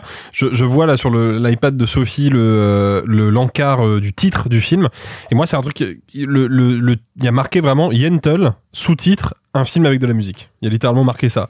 Et ça a Ah, l'air d'être bête comme ça mais c'est le meilleur résumé possible du film et c'est moi un des premiers trucs qui m'a frappé euh, quand je me suis confronté outre le fait qu'effectivement il est magnifiquement photographié par David Botkin c'est que c'est pas à proprement parler une comédie musicale. Et qu'il faut surtout pas à mon sens l'aborder comme un film musical. Euh, enfin comme une comédie musicale. C'est que c'est effectivement un film où il y a de la musique à des à des moments très précis très stratégiquement choisis par euh, par Streisand. Euh, moi dès le premier morceau euh, qui s'appelle Where It Is Written euh, où, ce- où, où cela est-il écrit Where is it written? Exactement, voilà. Euh, qui, moi, m'a ému aux larmes d'entrée de jeu. Parce que, tu l'as dit, effectivement, euh, Streisand, c'est une, grande, une grande chanteuse, c'est une immense artiste. Et ça c'est particulièrement palpable dans, euh, dans Yentl. Euh, la musique est signée Michel Legrand. Quand même Cocorico, hein, euh, et en plus pour le coup c'est une bonne BO de Michel Legrand, ce qui n'arrive pas tout le temps. Euh, désolé pour les fans, mais en fait moi Dire ça le jour de la mort de. le jour de la mort de Jacques Perrin, oui, je sais. bah, C'est- c'est dur. euh, oui, oui. Mais bon, pour le coup, Les Demoiselles de Rochefort, c'est une autre très très grande BO de Michel Legrand. Mais euh, non, moi, en fait, ce qui me ce qui me plaît dans Yentl, c'est que c'est un film que je trouve du début jusqu'à la fin, et c'est pour ça que je suis assez surpris de découvrir, euh, grâce à toi, Arthur, que c'est une euh, personnalité un peu orgueilleuse, peut-être un peu égocentrique. Moi, je trouve que Yentl est un film très humble parce que je trouve que, alors, ça peut se discuter, mais dans la mise en scène du film, moi, je, je sens vraiment que, ok, c'est son premier film en tant que réal, c'est pas son métier. Elle est pas faite pour être derrière une caméra, c'est pas son job. Elle va l'aborder avec le plus d'humilité et de sobriété possible. Ce qui fait que on a c'est pas un film qui est spectaculaire visuellement, pas avoir des grands mouvements de caméra, des grands plans séquences, des grandes chorégraphies. Non, c'est un film qui est assez resserré, intime, mais qui du coup, en se fixant un cadre assez sobre et assez simple, bah, va faire les choses de manière très professionnelle, très carrée. Et c'est un film qui a une, une vraie, euh, un vrai impact visuel parce que il n'y a pas de, de grosses entreprises, mais tout est parfaitement maîtrisé, du début jusqu'à la fin. Et ça, moi, c'est quelque chose qui me touche. Quand je sens que la personne qui réalise un film est consciente de son potentiel, mais aussi de ses limites, et qu'elle trouve le juste équilibre là-dedans, moi, ça me parle. Et euh, ce qui m'a aussi beaucoup touché dans, euh, dans Yentl, et ça, je pense que Sophie va peut-être revenir dessus plus précisément, mais moi, je trouve que c'est un film qui est terriblement en avance sur son époque, quoi. Parce qu'il sort aux États-Unis en 83, sous la présidence de Ronald Reagan. Donc, à une époque, quand même, où l'Amérique est à nouveau dans une espèce de logique, euh, en tout cas dans sa politique euh, internationale et son rayonnement culturel, dans une logique conservatrice, avec l'homme au centre du débat, tu vois. C'est-à-dire que c'est l'époque où on se tape les films d'action avec Stallone et Schwarzenegger où euh, les héros sont à nouveau des grosses machines musculeuses porteuses de valeurs patriotiques et d'un seul coup on a Yentl, cette cette femme qui vit dans un monde où, les hommes décident de tout, où les femmes n'ont aucune marge de manœuvre et qui décide qu'elle va enfreindre systématiquement toutes les règles de la société pour atteindre son objectif personnel. Et ça, euh, encore aujourd'hui, c'est saisissant, quoi. En effet, le film il est très en avance euh, par son. C'est drôle que tu aies parlé de Disney, Arthur, parce qu'en effet, c'est vraiment Mulan avant l'heure. Hein. C'est-à-dire que euh, c'est par héritage paternel d'une volonté de savoir, comme Mulan a pu tirer de ses parents une espèce de fierté à la fois patriote et familiale que là Yentl va, euh, enfin que le personnage de, de va aller jusqu'à euh, parce que littéralement, elle, elle met beaucoup de personnes euh, dans la merde à cause de son mensonge, mais que son seul but en soi est très louable, qui est je veux avoir le même, la même euh, capacité de connaissance que les hommes. Moi aussi, je peux pouvoir euh, étudier la Torah. euh, je vois pas pourquoi euh, juste lire des textes sacrés ce serait interdit. Et ça, c'est déjà quelque chose de très beau parce qu'elle est pas révolutionnaire dans son. elle veut pas changer le monde.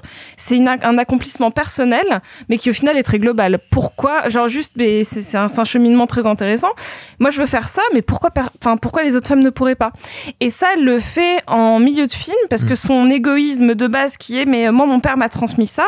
Elle va être confrontée à une autre femme et au début, elle va se remettre en question. Donc euh, Bon, elle va tomber un peu amoureuse de son collègue qui va l'aider à, intégrer une école et lui est promis à une jeune femme et elle va être amenée par euh, divers biais à côtoyer cette jeune femme qui elle correspond au carcan de euh, la culture de la culture juive ashkénaze de la Pologne de 1903 et donc elle la regarde et elle est fascinée.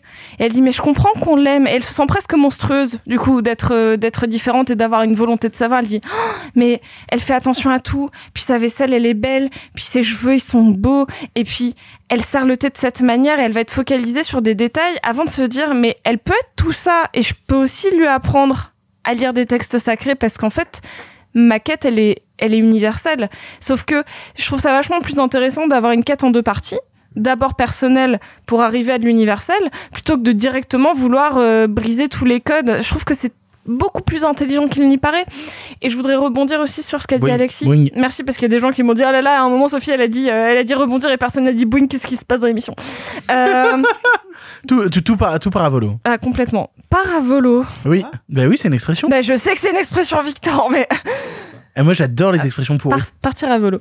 Euh, donc bon, en tout cas, euh, ce n'est pas une comédie musicale à proprement parler. En effet, parce que elle est le seul personnage à chanter. Le seul.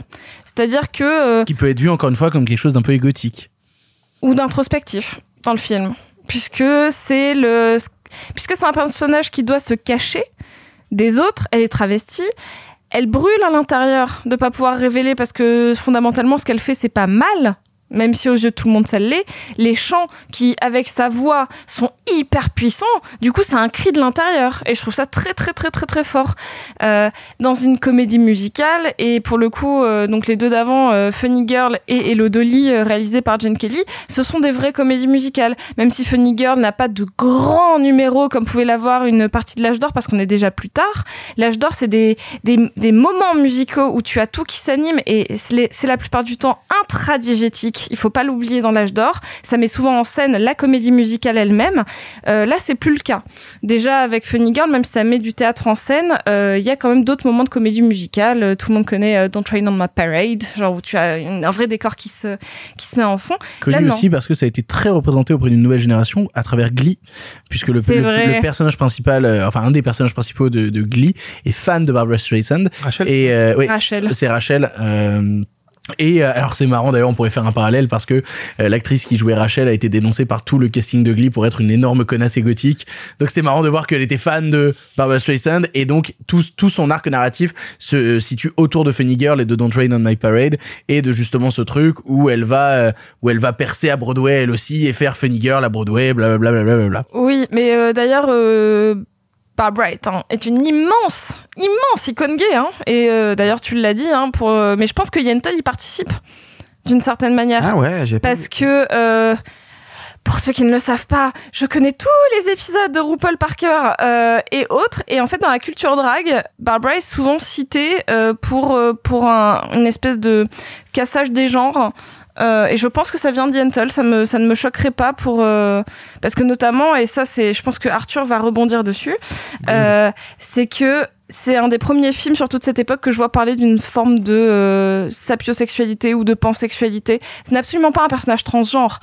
Mais par contre, quand elle est en personnage masculin, elle commence à développer des sentiments d'une certaine manière pour le personnage féminin sans qu'il y ait non plus du lesbianisme. En termes de sexualité, le film est extrêmement intelligent. C'est juste qu'elle va comprendre ce que peut ressentir un homme pour ce personnage féminin-là en fonction des attentes de l'autre genre.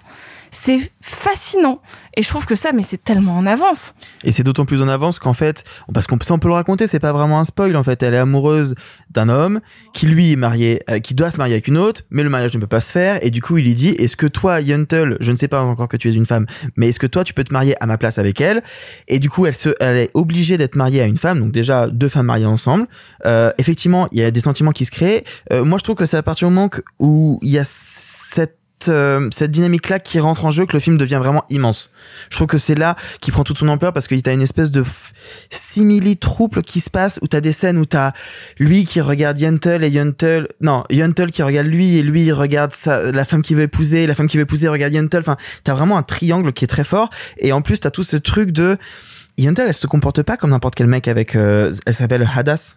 Euh, elle se comporte pas comme n'importe quel mec avec Hadas parce qu'elle elle, elle veut l'instruire elle veut pas qu'elle soit une, une boniche et ça Hadas ça la touche et ça apporte une, toute autre dynamique. Je trouve que c'est hyper fort. Et d'ailleurs j'ai lu une interview dans Le Monde de, de l'époque euh, de Streisand qui disait euh, encore une fois Singer euh, misogyne comme pas deux euh, dans la nouvelle de base elle dit euh, Hadas était belle et bête.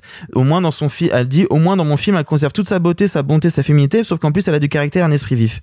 Et je trouve ça plutôt logique et plutôt vrai. C'est un film qui est féministe sur la représentation, la représentation de Yentl dans une société patriarcale où la religion ne laisse pas la place à la femme, mais en plus dans la conception du couple, des relations amoureuses, des relations sexuelles.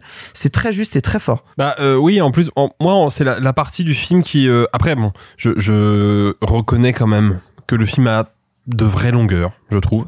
Mais... Euh, Sophie a dit non de la tête. euh. Ah, moi, ça a été un putain de choc. Non, mais, alors, moi aussi, mais bon, dans, le, dans le choc, il y a quand même des moments où je sens que le film se perd un petit peu de, de, de vue son, euh, son, son objectif. Oui, il fait 2h20, il aurait pu faire 2h15. Alors, il Oui. fait 2h15, mais il aurait pu faire 2h10. 2h10.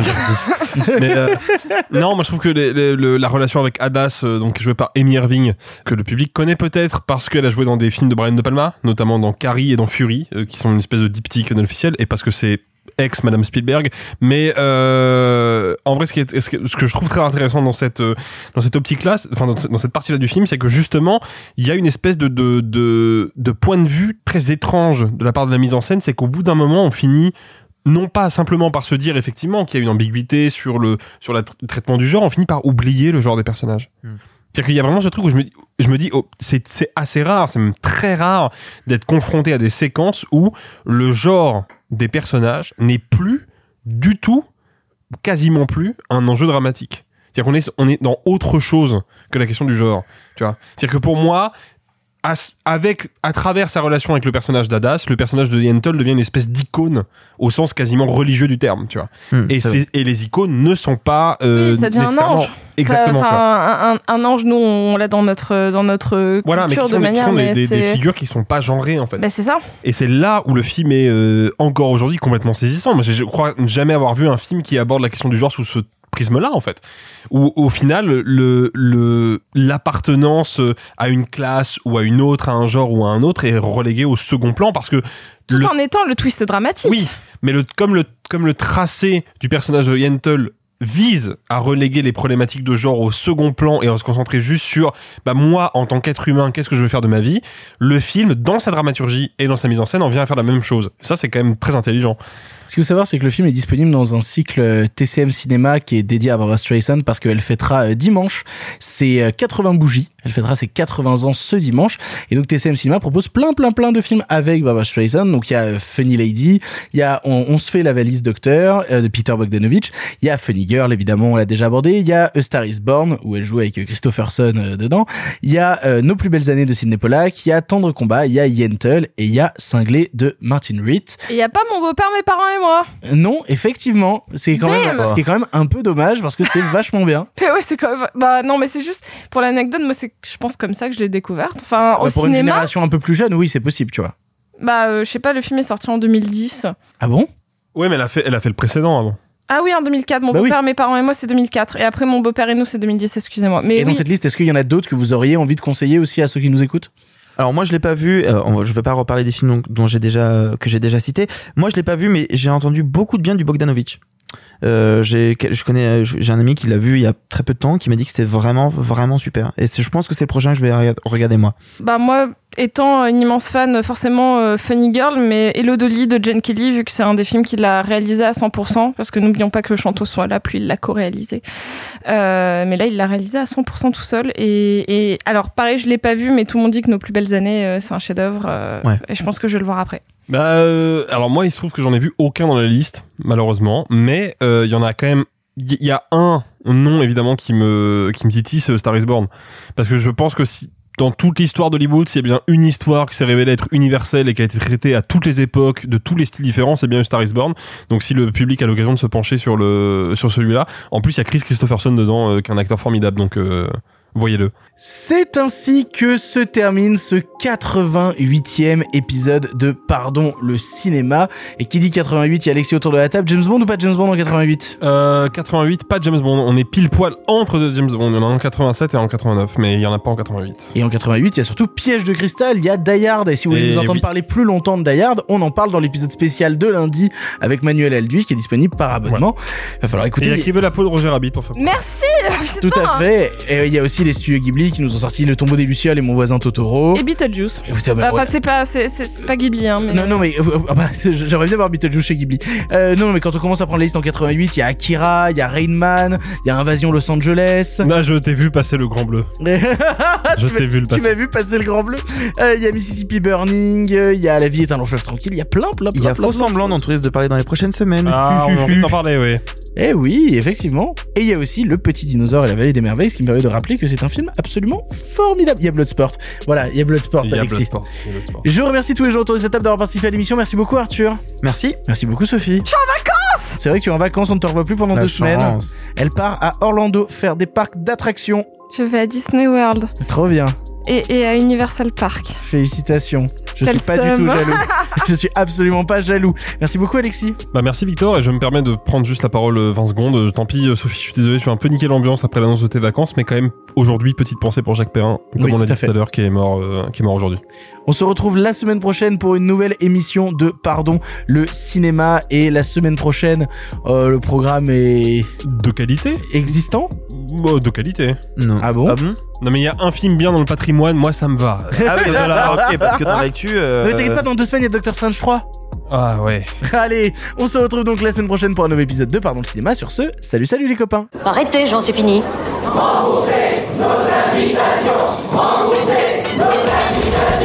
Qu'allons-nous faire par Osiris Essayons de nous voir la semaine prochaine pour déjeuner, et puis vous me montrerez votre clocher. Le cinéma fait de toi un bon gamin Et que c'est quoi? Maintenant c'est fini, va falloir rentrer. Je vais aller me faire une toile. Ok, amusez-vous bien tous les deux. Bon, ça j'y compte. Bonne soirée. Merci. Have a great evening.